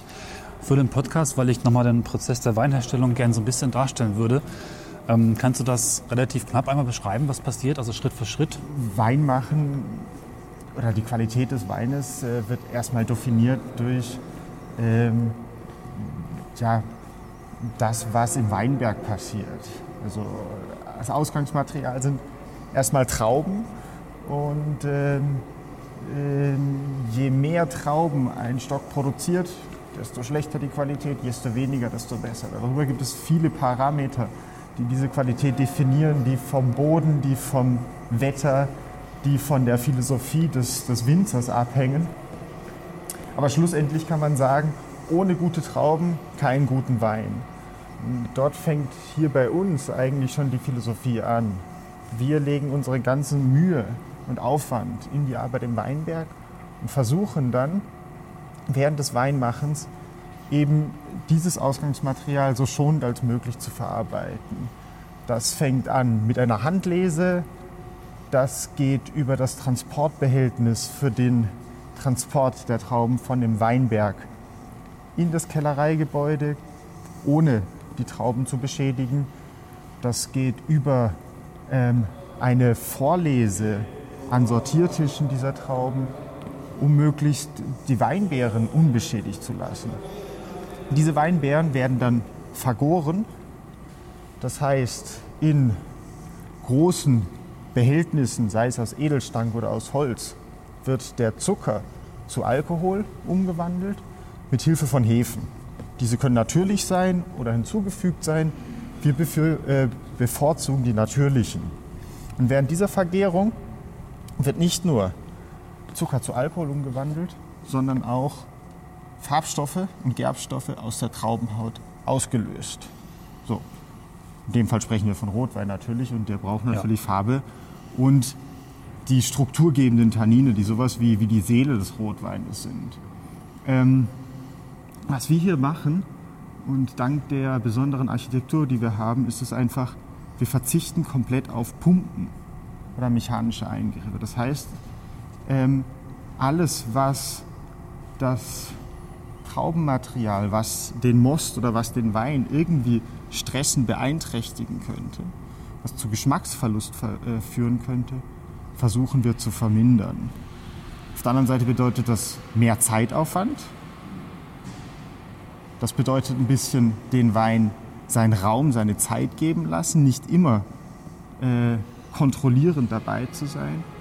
Aber wir sehen das als Grundnotwendigkeit an. So, nach der Vergärung wird dann der Wein gepresst. Das heißt, bisher hatten wir die flüssigen Bestandteile, also den, den Saft und die festen Bestandteile, die Traubenhaut und die Kerne zusammen gehabt, pressen das, trennen diese Bestandteile und die flüssigen Bestandteile werden dann in Eichenholzfässern gereift. Solange wie das nötig ist, mhm. solange wie wir äh, durch Probieren dieses Weines feststellen, ob es noch länger muss oder kürzer. Ja, zurück nach draußen und schon mal an der Stelle einen ersten Dank an Matthias. Wir werden gleich noch öfter hören, der eine ganz großartige Führung gemacht hat, sowohl also als normale Führung und dann auch nochmal Anschluss für den Podcast nochmal mit mir durch das durch die Bodegas gelaufen ist. Man ja. merkt schon, es kommt halt viel darauf an, den Wein gut zu behandeln und auf die richtige Art und Weise auch quasi zu prozessieren. Bei Gori, das werden wir gleich noch hören, ist ein Weingut, das erst 2001 gebaut wurde, sehr modern ist und sehr darauf optimiert ist, genau diesen Prozess, was ich vorhin schon kurz erwähnt habe, dass man quasi in den oberen Stockwerken den Wein anliefert und dann in die Maische gibt, später abfüllt in die, in die Reifetanks und dann in die Fässer. Das geht sieben Stockwerke nach unten durch ein keilförmiges Gebäude, wo der Wein entsprechend dann ohne Beschädigung, ohne Umpumpen den Reifeprozess und den Weg antritt. Und das ist eine sehr schöne Führung gewesen, weil man einfach diesen gesamten Prozess räumlich erleben kann. Da passt das perfekt zusammen und ich habe an dem Moment erst gemerkt oder so richtig gemerkt, dass eben Architektur und Wein und die richtige Architektur, dass es eine ganz tolle Kombination ist, die es sich auch wirklich lohnt zu erleben. Ja, ich musste gerade, ähm, also ich, ich betrachte Wein ja immer so, so ein bisschen mit einem, mit einem äh, faszinierenden und einem äh, belächelnden Auge irgendwie, das muss ich jetzt mal zugeben. Weil man kann natürlich wie alles im Leben sein, ist irgendwie Audiokabel oder ähm, generell Musik Ja. hören und sowas kann man natürlich auch bei Wein in, in Regionen vordringen, in denen es sehr esoterisch wird. Ähm, ich, ich schätze aber trotzdem halt generell Menschen, die für das, was sie tun, irgendwie brennen. Also die, die einfach dafür so eine, so eine Perfektion entwickeln, also so richtig, die sich da rein nerden und so eine ganz neue Form irgendwie entwickeln und generell den, den, den Prozess auf eine Weise äh, optimieren, wo es dann wirklich so nah an der Esoterik irgendwie schabt und man wirklich dann davon spricht, dass die, die Weinbeere nicht gestresst wird und sowas durch Pumpen und sowas, ne? Das, ähm, das, das, das ist dann schon äh, eine Region, wo, wo, es, wo es wirklich so auf, den, auf das letzte Mühe irgendwie ankommt, was man aus so einer Beere irgendwie raus oder einer Traube irgendwie rausholen kann. Ne? Das, dass man da dann schon architektonisch, weil man denkt ja gar nicht so daran, deswegen, dass, dass Wein und Architektur so nah beieinander ist, was jetzt auch die Verarbeitung betrifft, das ist schon schön. Ist auch für den Deutschen ungewöhnlich, denn die deutschen Weinurlauber kennen das wahrscheinlich eher, dass sie da ja, den Fasskeller mit dem Gemäuer entsprechend sehen und eine Architektur, die fürs Gebäude gemacht ist, ist letztlich alt und funktional, aber durch das Alter hat es die schöne Patina und die schöne Patina wird man dann in so einem modernen Weingut nicht unbedingt finden. Was ich noch interessant finde, ist auch, dass natürlich Esoterik und höher, höchst- höchster Anspruch liegt sehr nah beieinander. Und wenn ich jetzt darauf achte, dass nichts beschädigt wird, ich habe irgendwo noch gelesen, dass man sehr darauf achten muss bei der, bei der, bei der, bei der Verarbeitung der Früchte, dass die Kerne nicht beschädigt werden, also dann irgendwie schlechte Aromen in den Wein kommen. Also vorsichtiger Umgang macht schon durchaus Sinn, Ja. wo der Esoterik anfängt, wie viel davon Marketing ist. Ne? Genau, das, das hängt halt sehr beieinander. ne? Also das sind genau, du, du sagtest gerade sehr schön, diese Dreifaltigkeit, dieses Ja. Marketing, Esoterik und ähm, Qualität beziehungsweise Ja. richtige Behandlung. Also das, das kennt jeder, wenn man auf so, eine, auf so einen Kern in einer Weintraube beißt, dann wird es manchmal bitter. ne? Ja. Und das, Wir haben alle Facetten gesehen auf der Reise. Wir haben halt ähm, Weingüter gesehen.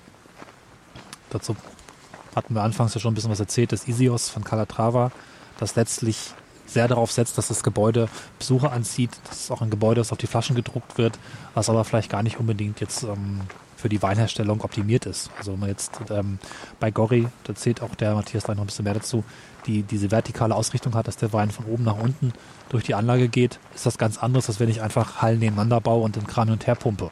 Mag vielleicht trotzdem schmecken.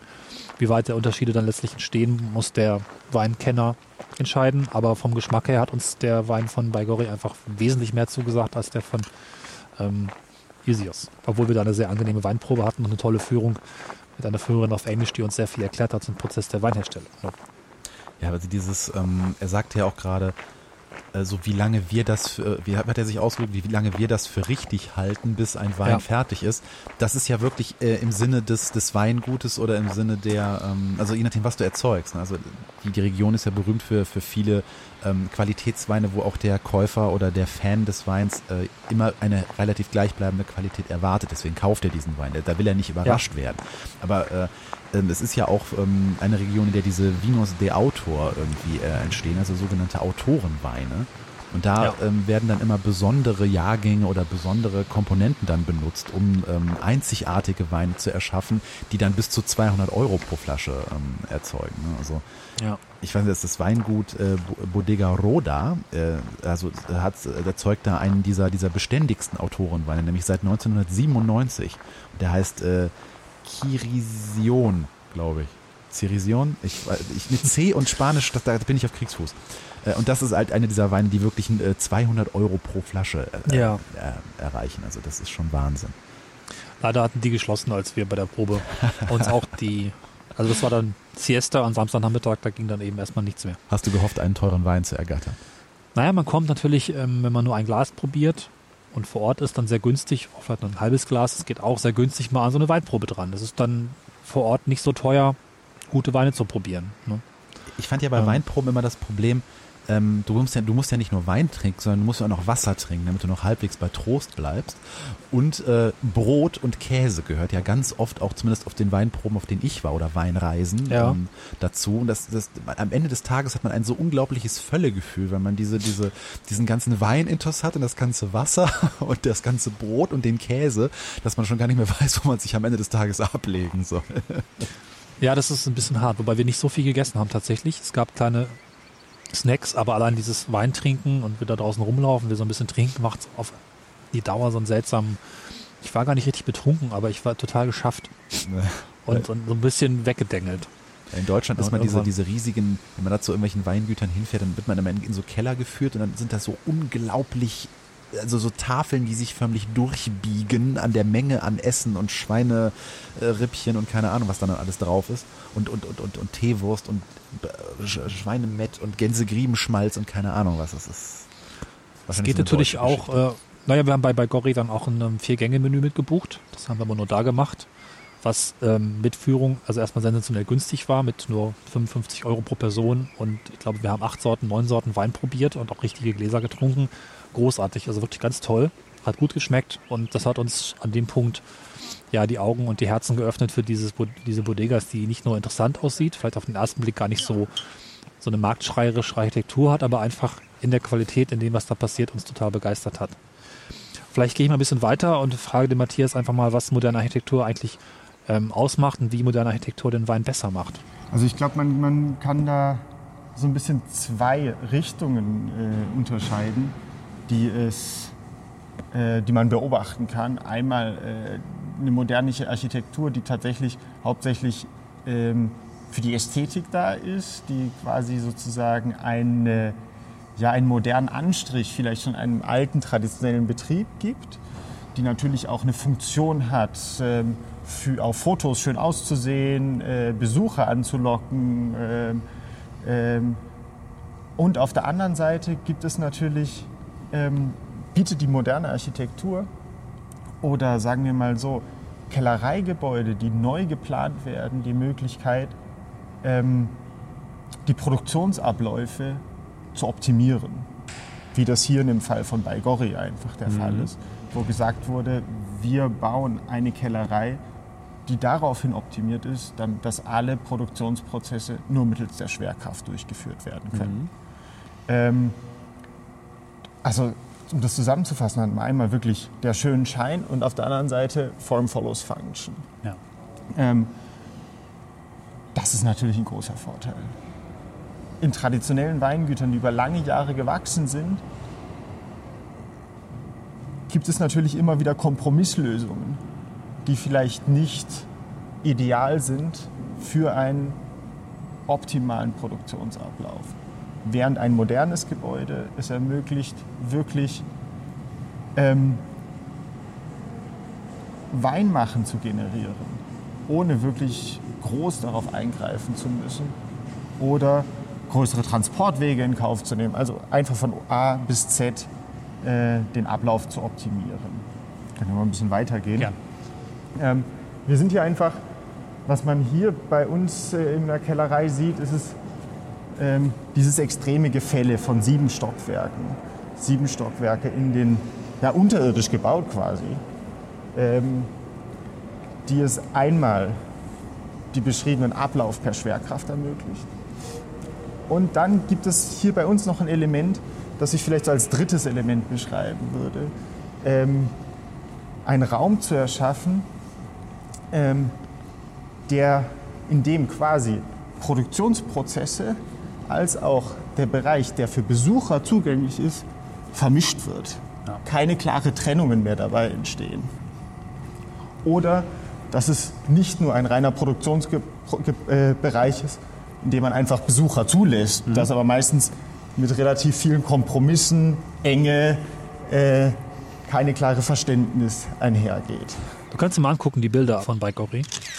Die hatte ich ursprünglich mal mit reingenommen, weil eben auch bei TripAdvisor zu lesen war, dass das Gebäude wundervoll den Prozess der Weinherstellung einfach auch zeigt, wie er es auch beschreibt.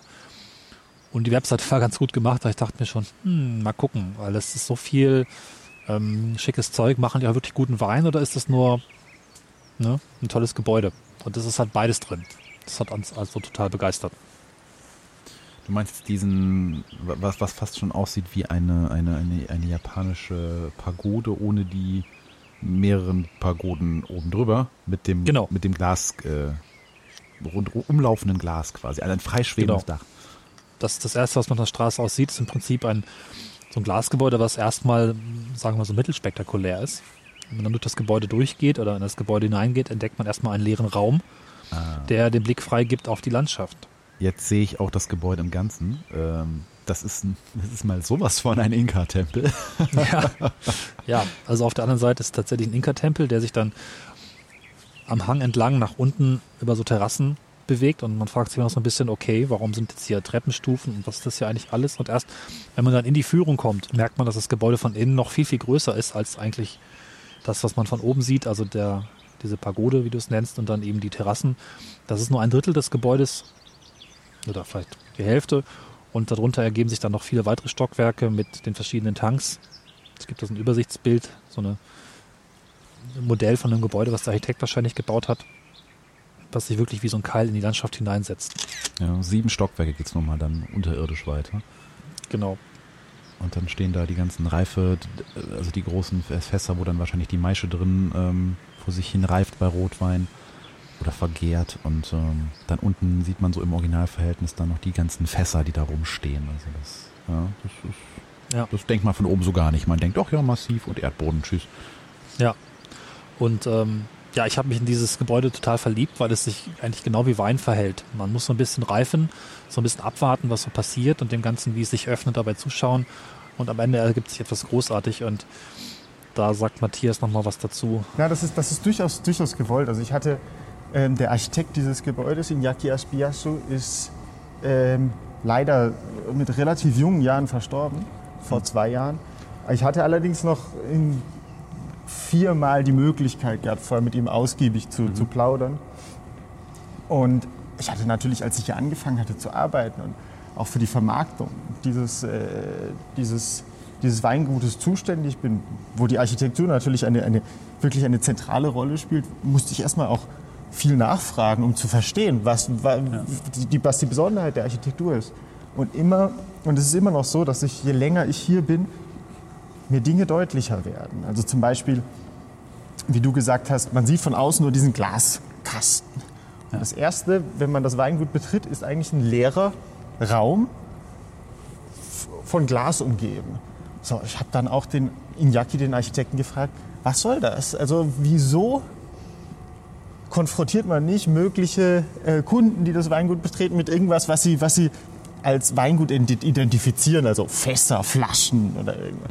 Und er meinte, ja, das Wichtigste ist das, was draußen ist, die Natur. Und jeder, der das Weingut betritt, wird erstmal mit dem konfrontiert, was das Wichtige, das A und O für, für, für guten Wein ist, ist das, was draußen passiert. Und was mir so über die Zeit klar wird, ist die, so, eine, so eine gewisse Dramaturgie, Ja. die in der Architektur auch drinsteckt, hier bei, bei Gordi. Also nicht nur dieser technische Aspekt, sondern auch eine Dramaturgie, ähm, nach der der Besucher durchgeführt wird. Also man hat erstmal, betritt das Weingut, sieht die Natur, sieht Licht, sieht Offenheit. Und dann geht man sieben Stockwerke nach unten. Was natürlich auch durchaus so eine, so eine Art ähm, ja, Höhlensituation einfach hervorruft. Plötzlich ist man abgeschieden vom Tageslicht.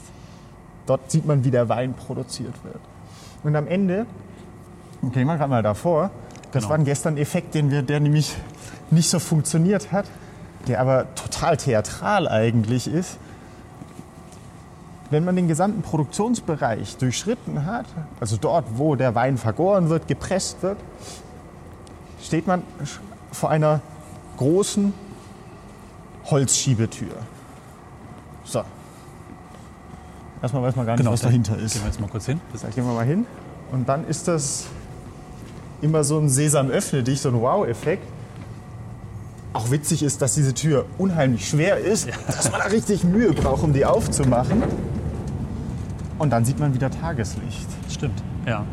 Dann ist man quasi, man ist in dem Bereich, wir sind jetzt hier in dem Barrikkeller, wo die Weine in Barrikfässern reifen, das wie so ein alter Gewölbekeller eigentlich dieses, Ja. dieses Element aufnimmt, aber natürlich komplett ähm, ja, durch den Sichtbeton das, das Thema einfach anders interpretiert. Und durch unser Restaurant, das über dem Barrikkeller hängt, sieht man dann wieder Tageslicht. Und Genau. das ist so ein, so ein richtiger Effekt, der wie so ein, wie so ein Ansaugeffekt hat.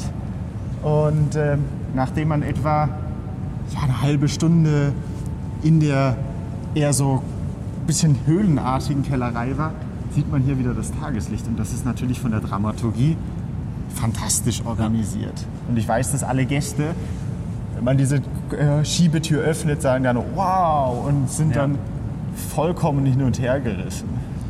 Ja, ich glaube, das ist, das ist ähm, was mir immer mehr klar wird, ist eben dieser, dieser, dieser theatrale Effekt, Ja. der hier in, in, bei Goré drin ist, den die Besucher einfach so lieben. Ja. Und ähm, es gibt nichts Besseres, als unseren Wein kennenzulernen, als dort einfach gemütlich zu essen Ja. und den Wein zu probieren. Ähm, ich glaube, danach fühlen sich alle irgendwie teilweise wie zu Hause hier. Ja. Und das ist doch das schönste Kompliment, was man haben kann.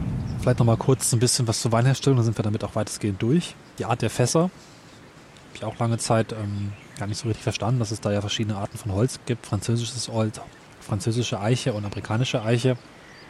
Und auch die Art der Toastung. Fässer werden bei der Fassherstellung manuell, also alles Handarbeit, ähm, über Feuer geröstet, um auch diese Holzbiegung, glaube ich, hinzubekommen. Da kann man verschieden stark das Holz so toasten oder rösten oder brennen. Und je nachdem, wie viel ja, das eingebrannt ist, wird eben auch der Geschmack nach Holz und nach diesem ja, typischen holzigen Geschmack einfach stärker. Und man kann eben durch die Auswahl der Fässer und die Auswahl der Hölzer den Geschmack des Weins beeinflussen und das macht eben nochmal dann auch einen Teil aus, welche Fässer, in welcher Reihenfolge der Wein gefüllt wird und wie später gemischt wird. Ne? Und es ist ganz interessant, so ein Fass, das kostet ca. 800 Euro, wird, glaube ich, sechs bis acht Mal verwendet und dann weiterverkauft an Whiskyhersteller Mhm. oder vielleicht auch Der nicht so, nicht so gute Weingüter, die dann vielleicht noch zwei, dreimal weitere Befüllungen vornehmen.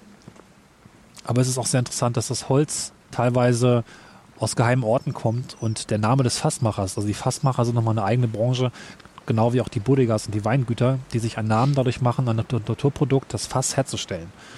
Und man kauft eben da entweder ein Fass von einem Markenhersteller und nimmt dann eben das, die Art, wie das Fass gemacht ist, oder man kauft selber das Holz, gibt es einem Hersteller und lässt dann Fässer fertigen. Und beides hat seine Vor- und Nachteile, preislich natürlich, aber eben auch, wie man die Zusammensetzung des Weines mit dieser Art der Fassreifung der verschiedenen Fässer bestimmen kann. Das ist relativ faszinierend.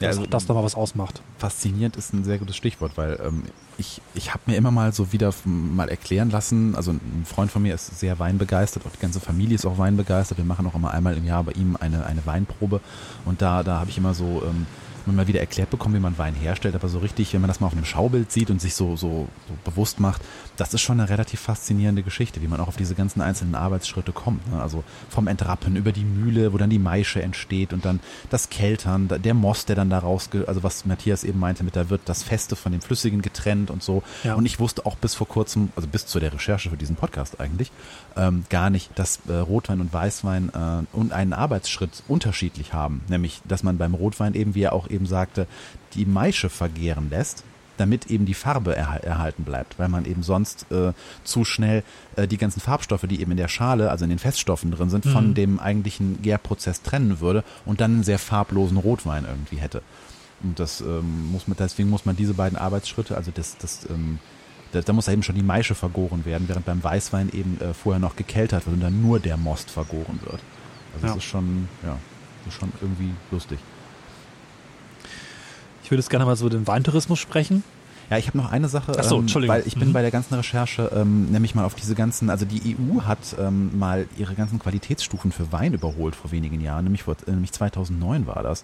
Das wusste ich auch nicht, weil in meiner Verwandtschaft und Bekanntschaft wird immer noch von diesen QBAs geredet, also Qualitätswein bestimmter Anbaugebiete, die mir auch jetzt bei, bei Rioja irgendwie mehrmals begegnet sind und die gibt's gar nicht mehr. Also was eben früher dieser QBA war, ist jetzt einfach nur noch allgemein Qualitätswein. Äh, und ähm, da, da bin ich auf eine, auf eine Sache gestoßen. Ähm, sagt dir Edelfäule etwas? Nein. Das ist total spannend. Ähm, das ist so, ähm, also man kann halt, ne, es gibt Weine ohne Herkunft, das ist halt so, was man so im Aldi für ein paar Euro kaufen kann. Dann gibt es Weine mit Herkunftsangabe, also wo dann eben zumindest so äh, der sogenannte Landwein, da weißt du dann, das kommt irgendwie aus äh, Kalifornien oder aus äh, Spanien oder aus Frankreich oder sowas. Und dann gibt es eben die dritte Stufe und das ist halt das, wa- was bei Weinkennern erst richtig spannend ist. Das ist eben dann die, der sogenannte Qualitätswein, der eben früher dieser, äh, dieser QBA war, also Qualitätswein bestimmter Anbaugebiete. Die müssen halt frei von Weinfehlern sein und haben dann ganz strenge Auflagen, ne? also teilweise eben sogar äh, ähm, irgendwie wie, wie, viel, wie viel, also sogar ein Höchstertrag. Ne? Also es ist nicht so, dass man von Ja, ja. Qualitätswein dann irgendwie 1000 Tonnen herstellen könnte, sondern äh, da gibt es Auflagen, wie viel man davon herstellen darf, damit man eben auch den Markt nicht übersättigt und sowas. Ja.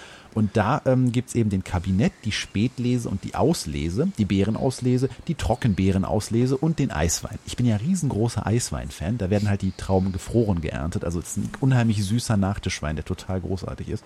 Und ähm, bei der sogenannten Beerenauslese, die liegt eben zwischen der Auslese und der Trockenbeerenauslese, ähm, da äh, wird dann so langsam äh, die, die sogenannte Edelfäule, äh, damit schließe ich die Klammer jetzt endlich, du bist bestimmt schon ganz wibbelig, auf diese Edelfäule. Ich trinke einfach weiter. Genau, also die, die, ähm, da, da wird wirklich äh, in Kauf genommen äh, oder sogar erwartet, dass die Beere, äh, äh, die Traube, Entschuldigung, ähm, anfängt zu schimmeln, nämlich mit Grauschimmel, was eben so eine Art Edelschimmel ist, wie man es eben auch von Käse und so kennt. Und das äh, macht die Beere ähm, bis zu, die Traube, meine Güte, äh, die Traube bis zu 45 Prozent süßer, als sie durch ihre eigenen äh, Bestandteile irgendwie wäre. Na, und so kommt man dann eben äh, bei der Trockenbeerenauslese wird dann eben, wie der Name schon sagt, dann sogar das, das Rosinierte genommen. Also da werden quasi Rosinen zu Wein weiterverarbeitet. Und die, die Beerenauslese ist dann eben die Stufe, die vor der Trockenbeere-Auslese, die eben fast nur aus edelfaulen Beeren besteht.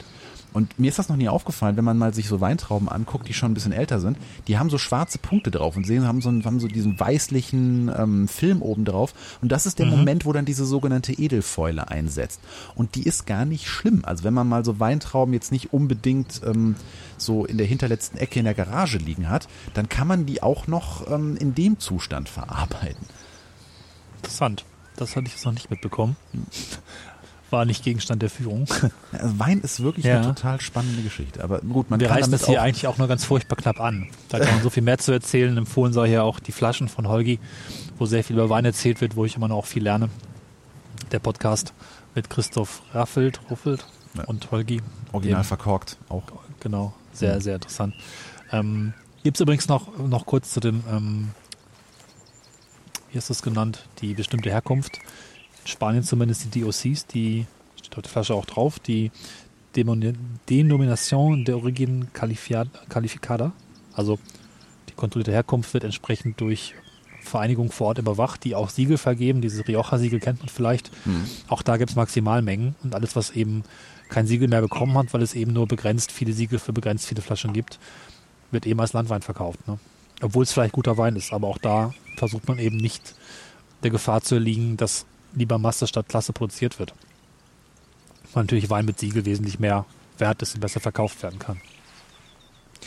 Zum Weintourismus würde ich gerne noch springen.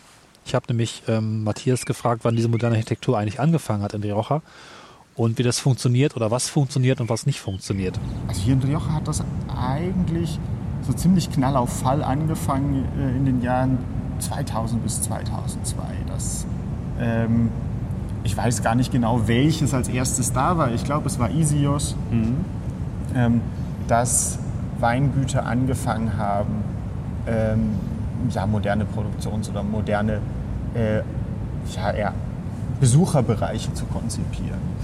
Ähm, diese Fülle an international bekannten Architekten hier im Rioja ist schon einzigartig.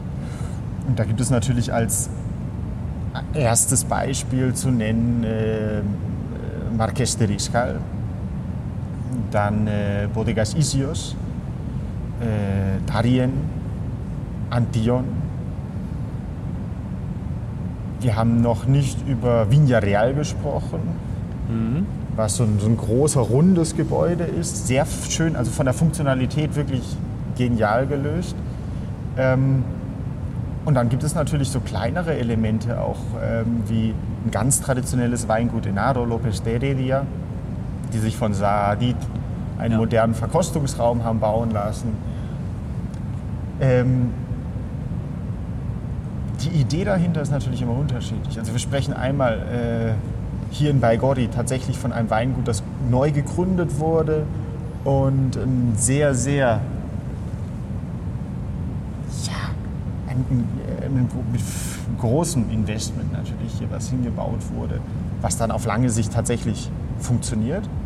Auf der anderen Seite haben wir mit Isios ein Gebäude, das ja, rein ähm, dekorative Aspekte erfüllen muss. Dahinter steckt ein Weltkonzern, Mhm. der mit der Isios-Marke eigentlich kein direktes Geld verdienen muss. Ähm,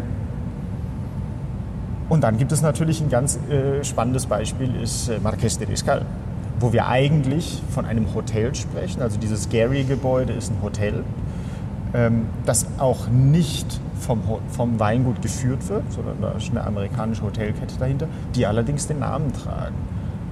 Und das funktioniert so gut, dass alle Welt dieses Gebäude von dem Hotel, das den Namen des Weinguts trägt, mit dem Weingut assoziiert. Und das Weingut mittlerweile auch in seiner ähm, gesamten grafischen Gestaltung das Hotel mit aufnimmt. Wie genau die Finanzierung dort war, das weiß ich nicht, das stelle ich offen. Aber ähm, auf jeden Fall ist es ein genialer Marketing-Schachzug gewesen. Und darüber hinaus gibt es natürlich Fälle, ähm, in denen sich schlichtweg übernommen wurde. Ich habe vorhin gesagt, die meisten Gebäude wurden so zwischen 2000, 2000, 2000, 2003 gebaut. Zum Höhepunkt der, der Immobilienblase in Spanien, als die natürlich geplatzt ist, gab es hier natürlich auch durchaus Probleme. Da ist zu nennen Bodegastarien, das kurz nach Fertigstellung auch übernommen wurde von einem großen Konzern. Und das natürlich als, äh, ja, als prägnantestes Beispiel Antion zu nennen, das mit Hotel, mit Restaurant, mit Weingut geplant wurde und das quasi niemals geöffnet wurde. Das von Anfang an pleite war, das äh, niemals Wein produziert hat und das seit, ich glaube, seit fast zehn Jahren zum Verkauf steht. Da konnte man auch die ganzen Namen nochmal richtig ausgesprochen hören, die ich vorhin, naja, Ja, ich möchte ausgesprochen habe. einiges ungeschehen machen und ähm, nochmal zurückspulen. Danke. Wir können vielleicht nochmal weitergehen. Ich hatte auch mal gefragt, wie der Zusammenhang zwischen, also wie das eigentlich als Tourismusmagnet genau funktioniert und was die Leute eigentlich so anzieht. Das ist ganz einfach, man muss einfach mal, müsste einfach mal 15, 20 Jahre zurückgehen. Ähm, Ich war das erste Mal hier in Rioja, da war ich 19 und ähm, also das ist jetzt schon ein paar Jahrchen her. Da war hier nichts. Also damals war auch noch die Konzent war es auch noch so, dass die Weinproduktion auf ein Dutzend Weingüter konzentriert war, große Weingüter die eine sehr kommerzielle, industrielle Ausrichtung hatten. Und ähm, jegliche Attraktivität, diese Gegend zu besuchen, hat gefehlt. Also man ist überhaupt auch überhaupt nicht in Weingüter gekommen. Also ich war vollkommen enttäuscht. Ich wollte hier Wein probieren und niemand hat mir Wein zu probieren gegeben. Interessant. Das hätte ich nicht gedacht, dass man vielleicht doch hätte früher einfach reinlatschen und dann da reingehen und ähm, einfach Wein probieren, so wie jetzt. Äh, es scheint mir so natürlich. Es ist- war damals unmöglich. Ja. Und ähm, die Öffnung Riojas hat mit den Entstehung dieser neuen modernen äh, Gebäude natürlich zusammen. Einmal ein großes Interesse, das darüber geweckt wurde. Es kamen Leute hier einfach her. Und darüber dann als zweiten Schritt auch ja, erstmal ein, ein, ein Verstehen der Weingüter. Was bedeutet das für uns? Also vor zehn Jahren war es immer noch sehr schwer, in Weingut zu kommen, gehen und einfach nur Wein zu probieren. Und so über die letzten zehn Jahre hat sich das entwickelt, dass, man, dass, dass ähm, die Weingüter erst verstehen, welchen großen Magnet sie geschaffen haben und wie man dann mit ähm, der großen Besucherzahl und dem großen Interesse auch umgehen muss. Also ähm, äh, man kann die ja nicht nur draußen lassen, man kann die ja nicht nur ihre Fotos schießen lassen und dann wieder, dass sie wieder gehen. Es geht hier darum, Wein zu verkaufen. Das ist ganz klar und das muss man ganz klar so sagen. Sonst macht es, bringt das alles nichts. Ähm, und mittlerweile ist Rioja eine, ein Gebiet, in dem die Besucherzahlen so explodiert sind, äh, dass quasi wie eine zweite Industrie hier entstanden ist neben der Weinproduktion. Das ist die gesamte Tourismusbranche. Man muss das auch eingebettet im Kontext des gesamten Baskenlandes sehen, mit Bilbao und San Sebastian als Orte, die über die letzten Jahre wirklich vor allem für, für äh, qualitativ hochwertigen Tourismus extrem interessant geworden sind. Und das ist das, wovon wir Weingüter natürlich profitieren. Wir wollen keinen Massentourismus haben. Wir wollen die Gäste haben, die sich dezidiert dafür interessieren. Wir hatten es vorhin schon mal ganz kurz angesprochen. Das habe ich dann auch Matthias auch mal gefragt, was man dieser seltsame James Bond Bösewicht Hauptquartier, Hauptquartier-Style eigentlich ist. Das ist jetzt noch eine, eine Bodegas im Osten, in der Nähe von, na, nicht ganz weit weg von Zaragoza zumindest. Nicht in Rioja, ist eine andere Gegend. Haben wir auch keine Weinprobe gemacht, sind wir nur hingefahren wegen der Architektur. Das außerordentlich böse aussieht. Oh ja. die Bodegas Somos.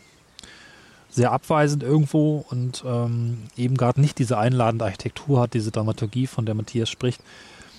Ist ein bisschen seltsam alles. Ist der gleiche Architekt, der auch Antion und Darien gebaut hat, aber Darien haben wir noch nicht gesprochen. Äh, die hat er aber kurz, kurz erwähnt, das sind eben beides ähm, die Projekte, die gescheitert sind und die insolvent gegangen sind. Das dritte vom gleichen Architekten ist eben hier Somos, äh, das auch, wenn man sich das am Luftbild anschaut, sehr spooky in Landschaft eingebettet ist. Ja, Es ist ein klassisches Beispiel dafür, wenn ein Architekt irgendwas baut und sich dann hinterher das von einer bestimmten Seite aus anguckt und feststellt, ups, das ist ja ein Gesicht. Also ich, Genau, Gesichter in Gebäuden. das ist, äh, das ist schon hart, dieses Gesicht, was sich, was sich hier irgendwie bildet. Das ist wirklich, sieht aus wie so ein, so ein böser Tintenfisch, der irgendwie nach unten guckt und äh, ja, das ist schon echt böse. Ja. Erinnert mich wirklich an diese Mario, äh, Super Mario Tintenfische, die es so gibt. Das, ich weiß nicht, wie ich darauf jetzt gerade komme. Aber es macht halt auch Sinn. Also, dass die Gebäude so ein bisschen diese James Bond Bösewicht-Geschichte haben, im Sinne von, dass ein Großteil dessen, was da passiert, verborgen ist. Hm. Im Keller, im, äh, ja, in dem Gebäude, wo man dann erst erstmal hineinsteigen muss, um vers- zu verstehen, was da passiert. Ne? Ja, nicht nur auch außen, sondern auch innen. ne? Also wenn ich mir diese Ja. Fotos von innen hier mit den großen äh, Metallfässern hier angucke und den ganzen Schläuchen und den, den, den Greifern und alles, das, das, das, das, da, wenn da jetzt irgendjemand durchlaufen würde mit einer Glatze und sagen würde, Hier werden die ganzen bösen Sachen gebaut und die Schleusen werden dann in die Weltmeere ein und dann werden alle. ne, das, das, das, Hier werden Gehirne eingeschmolzen und daraus entsteht dann genau, das der spezielle Brain, Brain. Wine. Der Brain Wine. Da müsste Ja. man nicht mal irgendwas Spezielles noch aufhängen. Also die Deko ist schon fest, Ja. schon da. Ja, und die, die, die, die schlimmeren Beispiele sagen dann oberirdisch, hallo, guck mal, ich bin was, kommt her und unterirdisch passiert eben dann äh, die eigentliche Weingeschichte. Ne? Das, das fand ich ganz, ganz spannend. Wir können mal kurz anhören, was er dazu gesagt hat. Ob ihm schon mal aufgefallen ist, dass die Weingüter aussehen wie Bond-Bösewicht-Hauptquartiere. Ja, aber das ist, das ist ähm, also Bond-Bösewicht habe ich noch nicht gehört, aber ich habe natürlich, äh, wahrscheinlich jeder Besucher aus den USA sagt die perfekte James Bond-Kulisse. So. Ähm, auf der anderen Seite, das ist halt- ein bisschen geht, knüpft so ein bisschen an, was an die vorherige Frage. Das ist halt die große Herausforderung. Ähm, an uns, an Menschen, die hier sind, um dieses, diese, die, ja, dieses fast schon massive der Architektur, dieses äh, durchaus auch abschreckende der Architektur mit Leben zu füllen. Das ist für uns hier in Belgorod in dieser sehr kalten Architektur die große Herausforderung, da ein Gegengewicht zu empfinden durch Offenheit, durch Herzlichkeit, durch Ehrlichkeit. Ähm, es gab Momente in den letzten Jahren, wo ich durchaus gedacht habe, Mann, das ist nicht, nicht nur Vorteil. Auf, wenn man äh, Fotos sieht, da sieht es aus, was verkaufen wir hier eigentlich? Verkaufen wir hier Wein oder verkaufen wir Architektur? Oder ist das hier eine Werbeveranstaltung für Beton? Ja. Ähm, zurück zu James Bond. Das mit dem Bösewicht finde ich interessant. Also das Bösewicht-Hauptquartier, die Idee finde ich, fand ich, kommt, ist mir noch nicht gekommen. Ähm, aber tatsächlich ist es so, dass, dass äh, Leute immer sagen, hier, das ist doch das perfekte äh, Kulisse für James Bond-Filme. Wenn das alles mal so einfach wäre, dann würden wir das durchaus schon mal machen. Aber ähm, generell Anfragen für Filmen, zum Filmen, auch zum Drehen von, von Werbespots gibt es jährlich. einfach. Da gibt es dann so witzige Anfragen manchmal wie, dürfen wir mit dem Auto durch das gesamte Weingut fahren, was hier möglich wäre, was natürlich nicht geht, Klar. wegen der Abgase und so weiter. Ähm, aber Anfragen dafür sind da. Ja. Und das ist natürlich nochmal ein ganz, ein wichtiger Aspekt, den wir vorher noch nicht berührt haben, dass uns eine moderne Architektur ermöglicht, den Wein einfach oder Wein oder unsere Marke über ganz andere Kanäle als über den klassischen Weinkanal bekannt zu machen. Das heißt Architekturzeitungen, Kunstzeitungen, ähm, Lifestyle im Allgemeinen, äh, hat man eine größere Bandbreite an Kanäle, die man ansprechen kann. Ja, Architekturblogs war für mich das Ding. Ich lese die regelmäßig und da tauchte dann Da noch tauchte einiges auf. auf, genau, auch, genau. Ja, immer wieder mal was. Und Ja, das, das ist ja das Faszinierende Ja. daran. Also, ähm, wenn man einen Anruf kriegt, das war jetzt vor kurz vor Weihnachten so, hat jemand aus Kasachstan angerufen. Ich habe gerade zufällig das Telefon genommen und meint jemand aus Kasachstan, was kein Markt, das ist kein Weinmarkt für uns. Das ist auch kein klassischer Markt, wo wir sagen müssen, da, da wird irgendwie Rioja beworben im Allgemeinen. Und die sagen dann, ich möchte bei Gorri besuchen. Boah, das ist das Tollste, was man hören kann. Und natürlich frage ich in den Momenten, weshalb. Und dann sagen die, na, die haben da im Blog was, im Blog was gelesen darüber. Und äh, so funktioniert es häufig. Und ruckzuck kann sich daraus dann irgendwie wirklich was entwickeln, mit dem man vorher nicht gerechnet hat. Ähm, und das macht Dinge sehr spannend einfach. Ja, er hat natürlich jetzt Podcasts als äh, der, der wichtigste Kanal, über den man äh, eine Quervermarktung von äh, Weingütern machen kann, vergessen. Das ergänzen wir hier noch an der Stelle. das ist vielleicht der Jüngste. Das ist der jüngste natürlich. Ich bin vermutlich der Erste, der gefragt hat, nicht James Bond-Kulisse, sondern mal das Bösewicht hinzugefügt hat, denn das ist das, was es eigentlich ist. ja, das stimmt. Zumindest äh, bei Gorik vielleicht nicht so, aber einige andere Beispiele, die ich ja hier auch gezeigt habe.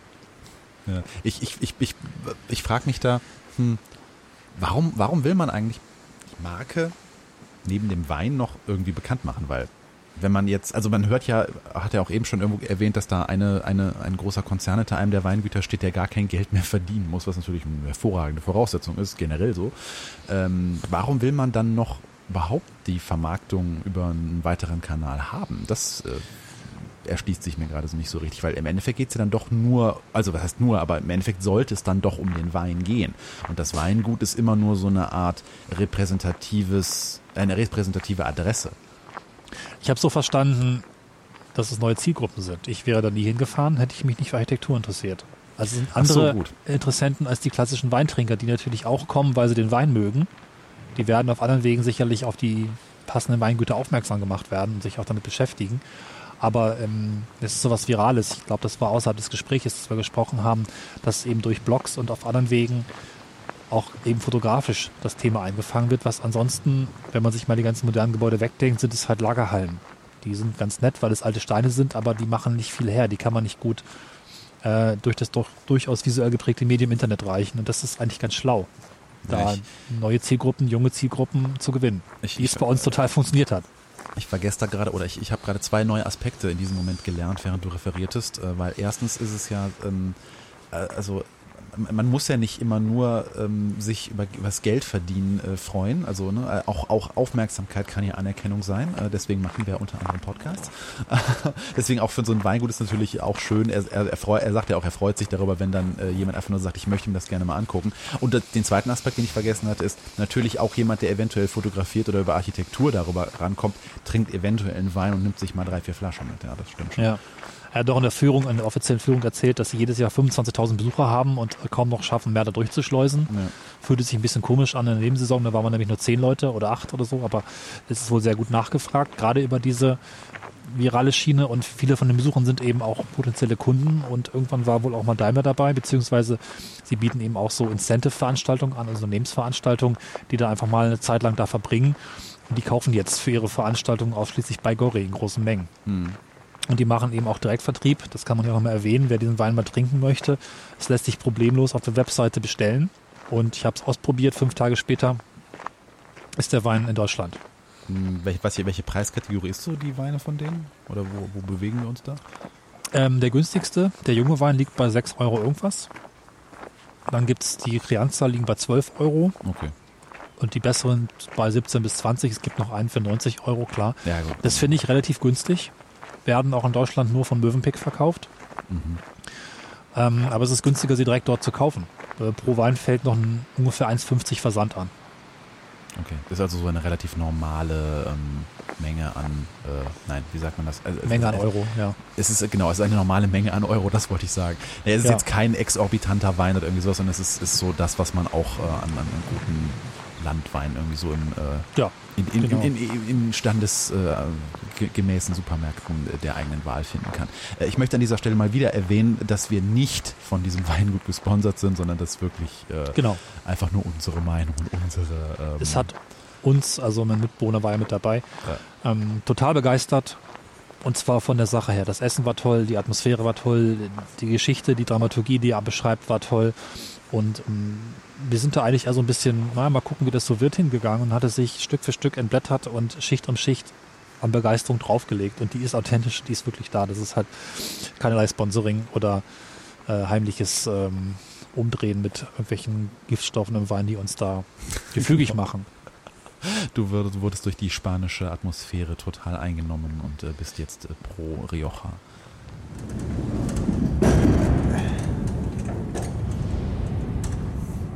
Also ich glaube, was, was wir auch gestern noch gar nicht so darüber gesprochen haben, was mir, was wir jetzt gerade angedeutet haben, ist dieses mit Leben füllen. Es ist halt einfach. Das, das, du siehst ja, das ist hier jetzt gerade leer. Ja. Weinproduktion findet in drei Monaten statt.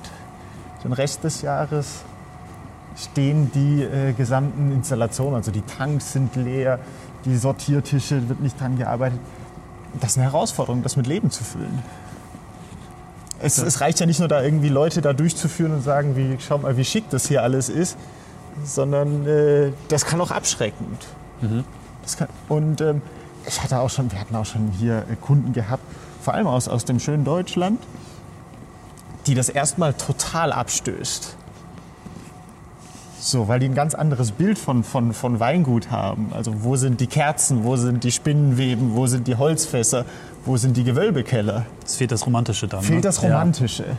Und das muss man halt irgendwie ausgleichen können. Äh, Und das liegt, das liegt an uns, an den Menschen, die hier irgendwie arbeiten, Ja. um das auszugleichen.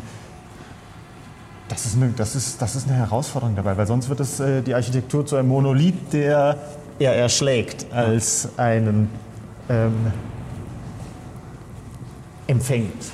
Was mir gerade sehr krass bei ihm auffällt, ist diese Ruhe, die er irgendwie in der Stimme hat. Und äh, das, als er das gerade referierte, fiel mir auf, ja, Weinherstellung hat auch sowas Meditatives, sowas Ruhiges irgendwie, weil er sagt ja gerade, das kann man nur drei Monate im Jahr und da auch nicht irgendwie in mehreren Schüben, sondern das ist halt ein Prozess, der anfängt, der dann sich dann fortsetzt und der dann irgendwann wieder in die, in die Reife und dann den Ausbau, also diese längere Lagerung bis zu irgendwie vier, fünf Jahren dann eben äh, fortsetzt. Ne? Und das ist eigentlich etwas, was, was man um jeden Preis erhalten sollte, weil auch mit Wein wird ja immer wieder experimentiert. Wie kann man das beschleunigen? Kann man Wein in Gewächshäusern züchten? Kann man irgendwas synthetisieren? Bla bla bla.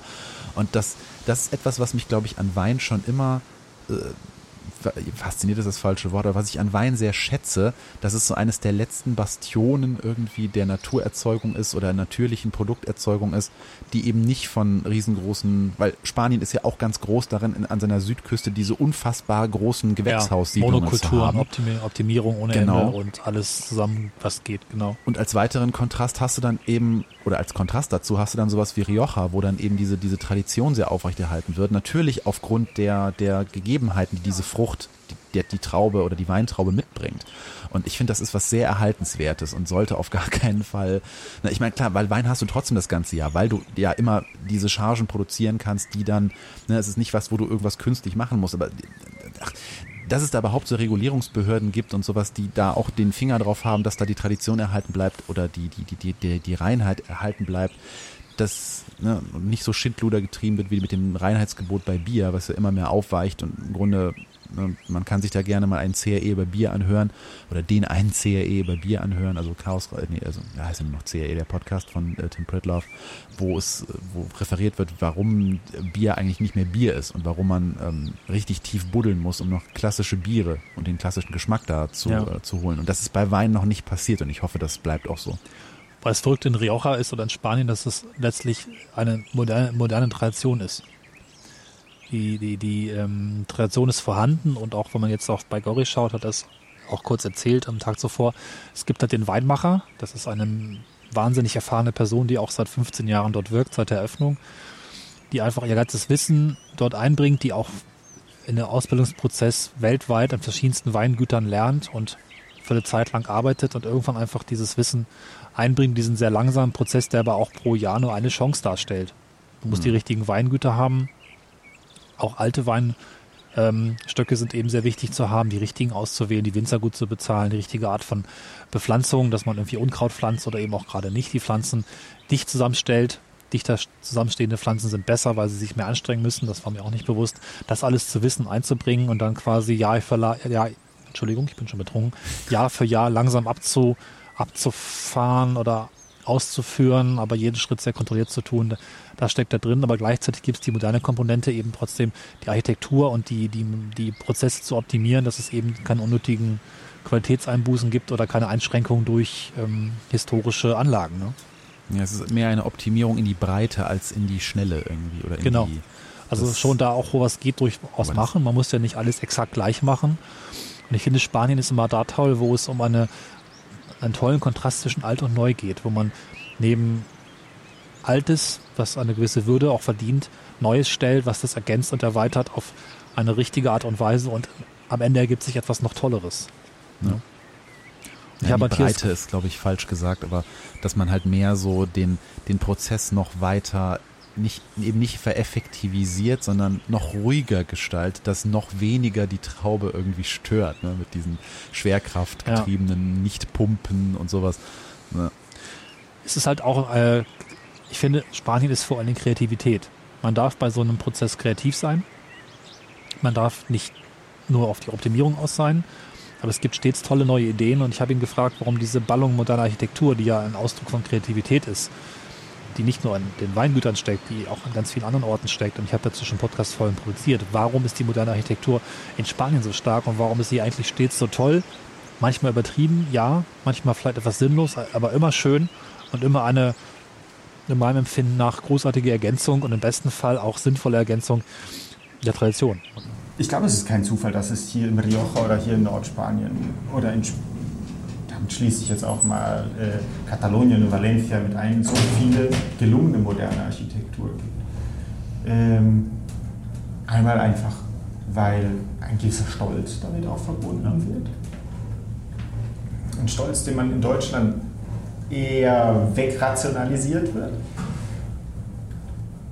Und zum Anfang einfach auch eine Hingabe, eine Liebe dafür, für schöne Dinge.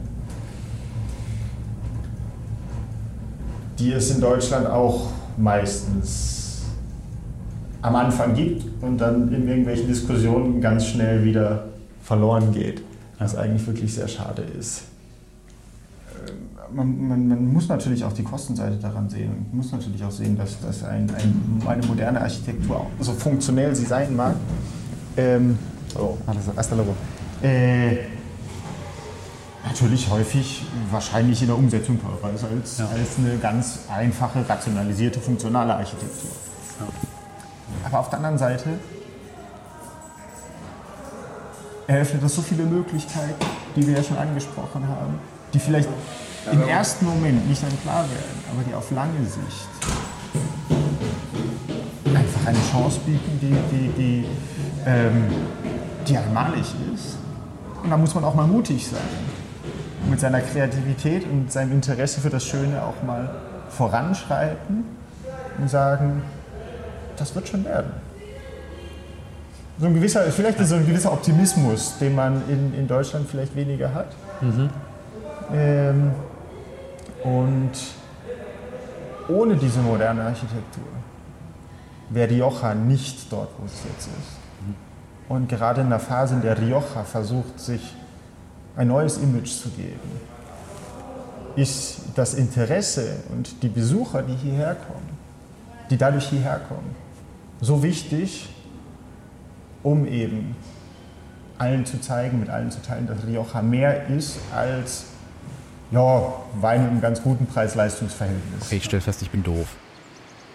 Warum? Weil das total Sinn ergibt, was er da sagt. Ähm, natürlich ist das wichtig für ein, ein Wein und ein, ein Lebensgefühl dahinter oder ein, eine, ein, ein Image, was sich irgendwie ein Produkt gibt, dass auch diese ganze Region und das, also Wein ist, ich bin halt in Wein nicht so sehr drin, wie ich es manchmal ähm, gerne wäre, ähm, aber Wein hat halt, ist halt mehr als einfach nur ein Getränk. Ich gehe nicht in den, in den Supermarkt und kaufe, ich brauche dringend Wein, ne, nehme ich die sondern Wein hat eine Tradition, Wein hat eine Geschichte, Wein hat ein, Gefühl irgendwie dabei. Da ist, da ist was ne, mehr als einfach nur, ich trinke etwas. Und natürlich ist dann sowas wie, wie, wie er gerade so schön sagte, dieses Rioja mit, das hat ein Image, das hat ein modernes Image, weil wenn ich mir Fotos von der Region angucke, dann kriege ich gleich dafür so einen, so einen eben nicht verstaubten Anblick. Ne? Und so ein, ähm, so ein, das ist mal was anderes, auch wenn das oft negativ konnotiert ist. Aber in dieser Beziehung tut sich die Region da wahrscheinlich wirklich einen großen Gefallen damit, dieses, dieses Image zu pflegen und diese architektonische auch zu betonen. Und wenn du halt dir das anguckst, diese, dieses Verhältnis aus, du hast diese alten Weinhänge mit, mit, mit Wein, mit dieser Tradition und allem und dann diese modernen Gebäude, diesen Kontrast dazu bilden, aber gleichzeitig so erschaffen wurden, dass sie diese Tradition ähm, verbessert und äh, komplementiert. Ähm, das ist eine, das ist was, das ist dann etwas, aus dem man was machen kann, sowohl marketingtechnisch wie auch natürlich, ähm, also beziehungsweise natürlich marketingtechnisch, aber vor allem halt auch äh, für begeisterte Menschen, die sich mit diesem Wein halt beschäftigen und die da ein, ein Lebensgefühl irgendwie hintersehen. Ja. Das finde ich auf jeden Fall auch. Schönes Schlusswort. Ich habe was gelernt. Ja. Ihr hoffentlich auch. Ja, nee, wir sind weitestgehend durch. Das war natürlich auch vor allen Dingen nur anreißend von Themen, die man sehr stark vertiefen kann. Man kann sehr viel erzählen über Wein und ich bin selbst auch noch Anfänger, der gerade erst noch lernt, was es da alles Schönes zu entdecken gibt. Und ja, ich überlege irgendwann nochmal eine Tour zu machen in einer anderen Region, vielleicht in Frankreich, vielleicht in Italien oder auch in anderen Regionen, in Spanien oder in Portugal, macht auch sehr schöne Weine. Und andere Weingüter kennenzulernen, die natürlich dann nicht so sehr mit Architektur daherkommen. Also diese Ballon macht einfach nur Rioja und ein bisschen eben Ribera del Duero oder generell Nordspanien, Baskenland, so ein bisschen die Richtung. Vereinzelt auch in anderen Ländern oder anderen Regionen, aber nicht so stark und nicht so geballt. Aber vielleicht braucht es das dann auch später nicht mehr. Und dann zählt halt wirklich der Wein. Hier draußen wird es langsam kalt an den Weinfeldern. Ja. Ich habe noch eine kalt. Frage äh, ja. zu dieser ähm, jetzt habe ich wieder vergessen, wie man es ausspricht, aber die, die Bodega halt von Santiago Calatrava. Jo Isios. Isios. Ähm, wenn man sich so die Architektur von ihm anguckt, ne, also vieles von ihm kennt man ja so, äh, das ist, ähm, also er baut ja viele Brücken und er hat unter anderem und, und Bahnhöfe irgendwie, also ja. und, und neu. Also zum Beispiel äh, hier irgendwie Zürich, Stadelhofen und äh, Liège, äh, Lüttich auf Deutsch. Äh, ja. Lüttich, äh, und Guillemets oder so neuer bekannt halt der Umbau dieser oder Neubau dieser dieser dieses Path ähm, Bahnhofs am äh, World Trade Center. Ähm, genau. Mhm. Oder am ehemaligen World Trade Center. Und äh, wenn man sich jetzt diese Bodega anguckt, also Santiago Calatrava ist ja bekannt dafür, dass er so, so die Natur als Vorbild hat. Ne, also er baut ja viel nach Skeletten und nach ähm, äh, also gerade seine Brücken, ne, da sieht man halt so, das sieht oft so nach, nach, nach natürlichen Skelettstruktur aus. Also wenn man mal danach googelt. Aber, aber warum baut er dann diese, also diese Bodega, finde ich, ist, ist sticht aus seinen restlichen Werken ja, sehr richtig. heraus. Mhm. Also die Architektur geht wohl auf die Berge zurück, hat man uns erzählt, diese gewellten Berge und auch eben die Weinfässer und es greift so ein bisschen das Bergige auf.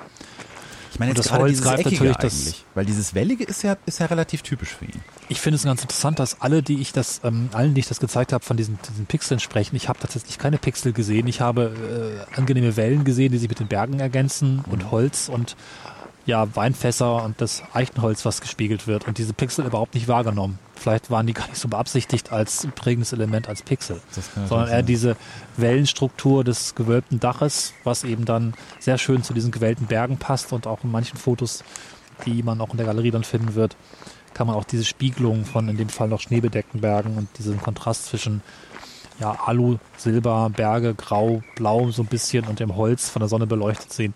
Das ist Vielleicht. schon sehr schön. Vielleicht ist das so eine, das Glas ist halb voll oder halb leer Geschichte. Die Wobei einsehen. eben auch leider mittlerweile sehr viele Calatrava-Bauten kritisiert werden und auch überall Verfahren laufen. Mhm. Dieses Gebäude war leider nicht wirklich auf die Landschaft angepasst, nur optisch. Das Klima, sehr feucht, sehr windig, starke Temperaturunterschiede, hat dem Dach nicht gut getan. Es ist sehr schnell undicht geworden. Das ist halt jetzt für eine äh, Bodegas, wo man eben den Wein möglichst optimal lagern möchte und verarbeiten möchte, nicht so toll. Musste auch aufwendig erneuert werden von einem anderen Architekten. Und mit Dächern gibt es bei ihm nur leider sehr oft Probleme. Viele seiner Gebäude sind undicht und es tropft hinein. Und er verrechnet sich sehr, äh, recht gerne. Ja, oder es halten einfach Dinge nicht so wie gedacht. Da ist halt auch viel nach relativ kurzer Zeit einfach auch wieder kaputt gegangen. Und die Antwort von ihm darauf ist dann meist, wer ein teures Gebäude kauft, muss eben auch mehr Geld für die Wartung einplanen. Die Wahrheit wird irgendwo dazwischen liegen. Aber äh, zum Schluss noch ein bisschen Spanisch, weil ich finde großartig äh, die Schule, wo er studiert hat. Escuela Técnica Superior de Arquitectura. Das ist, da will man studiert haben. Super, das klingt ja. einfach gut. Superior. Ja, ich möchte an diesem Punkt nochmal einen großen Dank an Matthias Lange, der sich wirklich Zeit genommen hat, mit mir nochmal durch die Anlage zu gehen und ins Mikrofon zu sprechen, aussprechen und auch die, das Weingut eben, die Bodegas bei Gori, die tollen Wein machen. Kauft ruhig mal und probiert es aus. Nein, das ist keine Werbung, das ist Begeisterung. Und ich denke, ich werde noch mal in der Region irgendwann auftauchen und was anderes machen und mich damit mehr beschäftigen. Vielleicht auch zusammen mit Matthias, der einfach auch für mich sehr viel von dem, was uns interessiert und dieses kuriose, wundernde, warum ist das hier eigentlich alles so, das durchaus genauso teilt und da auch viel zu erzählen kann. Vielleicht ist er der James Bond Bösewicht. Wir wissen es. nicht. Vielleicht. ja, ich äh, werde jetzt mal zurückfahren und gemütlich den Wein zu Ende trinken. Macht das auch. Und vielleicht schreibt ihr uns mal, was ihr so für Weinerfahrungen habt. Vielleicht auch ein paar Tipps zu anderen Regionen oder anderen tollen Führungen, die man machen kann. Das ist ja alles jeweils sehr unterschiedlich und es gibt eben unendlich viel zu entdecken. Ich würde da gerne anknüpfen.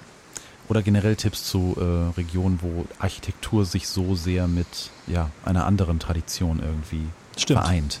Ja. Das, äh, das, das finde ich jetzt irgendwie sehr faszinierend, weil ich finde, ich, Architektur wird für mich halt immer dann spannend, wenn es nicht nur reiner Selbstzweck ist. Und das hat Matthias ja eben auch sehr gut Genau. erwähnt. Tja, dann würde ich sagen, danke fürs Zuhören. Habt uns Trinkt lieb, schön, habt uns lieb. schreibt Abonniert uns, was. bei Flatter, wenn ihr mögt. Das ist vielleicht zurzeit ganz sinnvoll oder man kann auch gerne mal direkt was spenden. Stimmt, da müssen wir eigentlich mal ein großes Dankeschön raushauen Ja. an alle unsere Flatter-Abonnenten. Die fleißigen Treuen, die, machen dabei bleiben die ganze Zeit. nämlich sind so so. Spanienreisen möglich. Nein, Quatsch. Nicht wirklich, nee. Wir Aber die das sorgen Blog und das für- Hosting möglich. Die sorgen für unsere Serverkosten und für ab und zu mal äh, eine Spritfüllung, die dafür sorgt, dass wir in etwas entferntere äh, Touren, äh, also etwas entferntere Touren machen können und sowas. Vielen, Ja. vielen Dank dafür. Danke. Ja, bis zum nächsten Mal, wenn wir von einem anderen verrückten Ort berichten werden. Ich weiß gar nicht, welcher das nächste sein wird, aber Es ist wieder Sommer, Cornelis, wir können endlich. raus. Ja. Du hast dir den Sommer jetzt in Spanien ja schon äh, quasi vorab geholt. In Deutschland wird es langsam auch wärmer und äh, wir planen ja auch bereits schon fleißig. Also äh, es wird wieder, äh, es geht in die schöne Eckensaison. Schön warm. Richtig. Ja, macht's gut. Trinkt nicht zu viel, trinkt verantwortungsbewusst, aber trinkt mit Geschmack. Ich finde es gut, nur Alkohol zu trinken, der schmeckt. Das ist das Schlusswort. Bis dann. Macht's gut und tschüss. Äh, tschüss. Auf Wiedersehen und hören.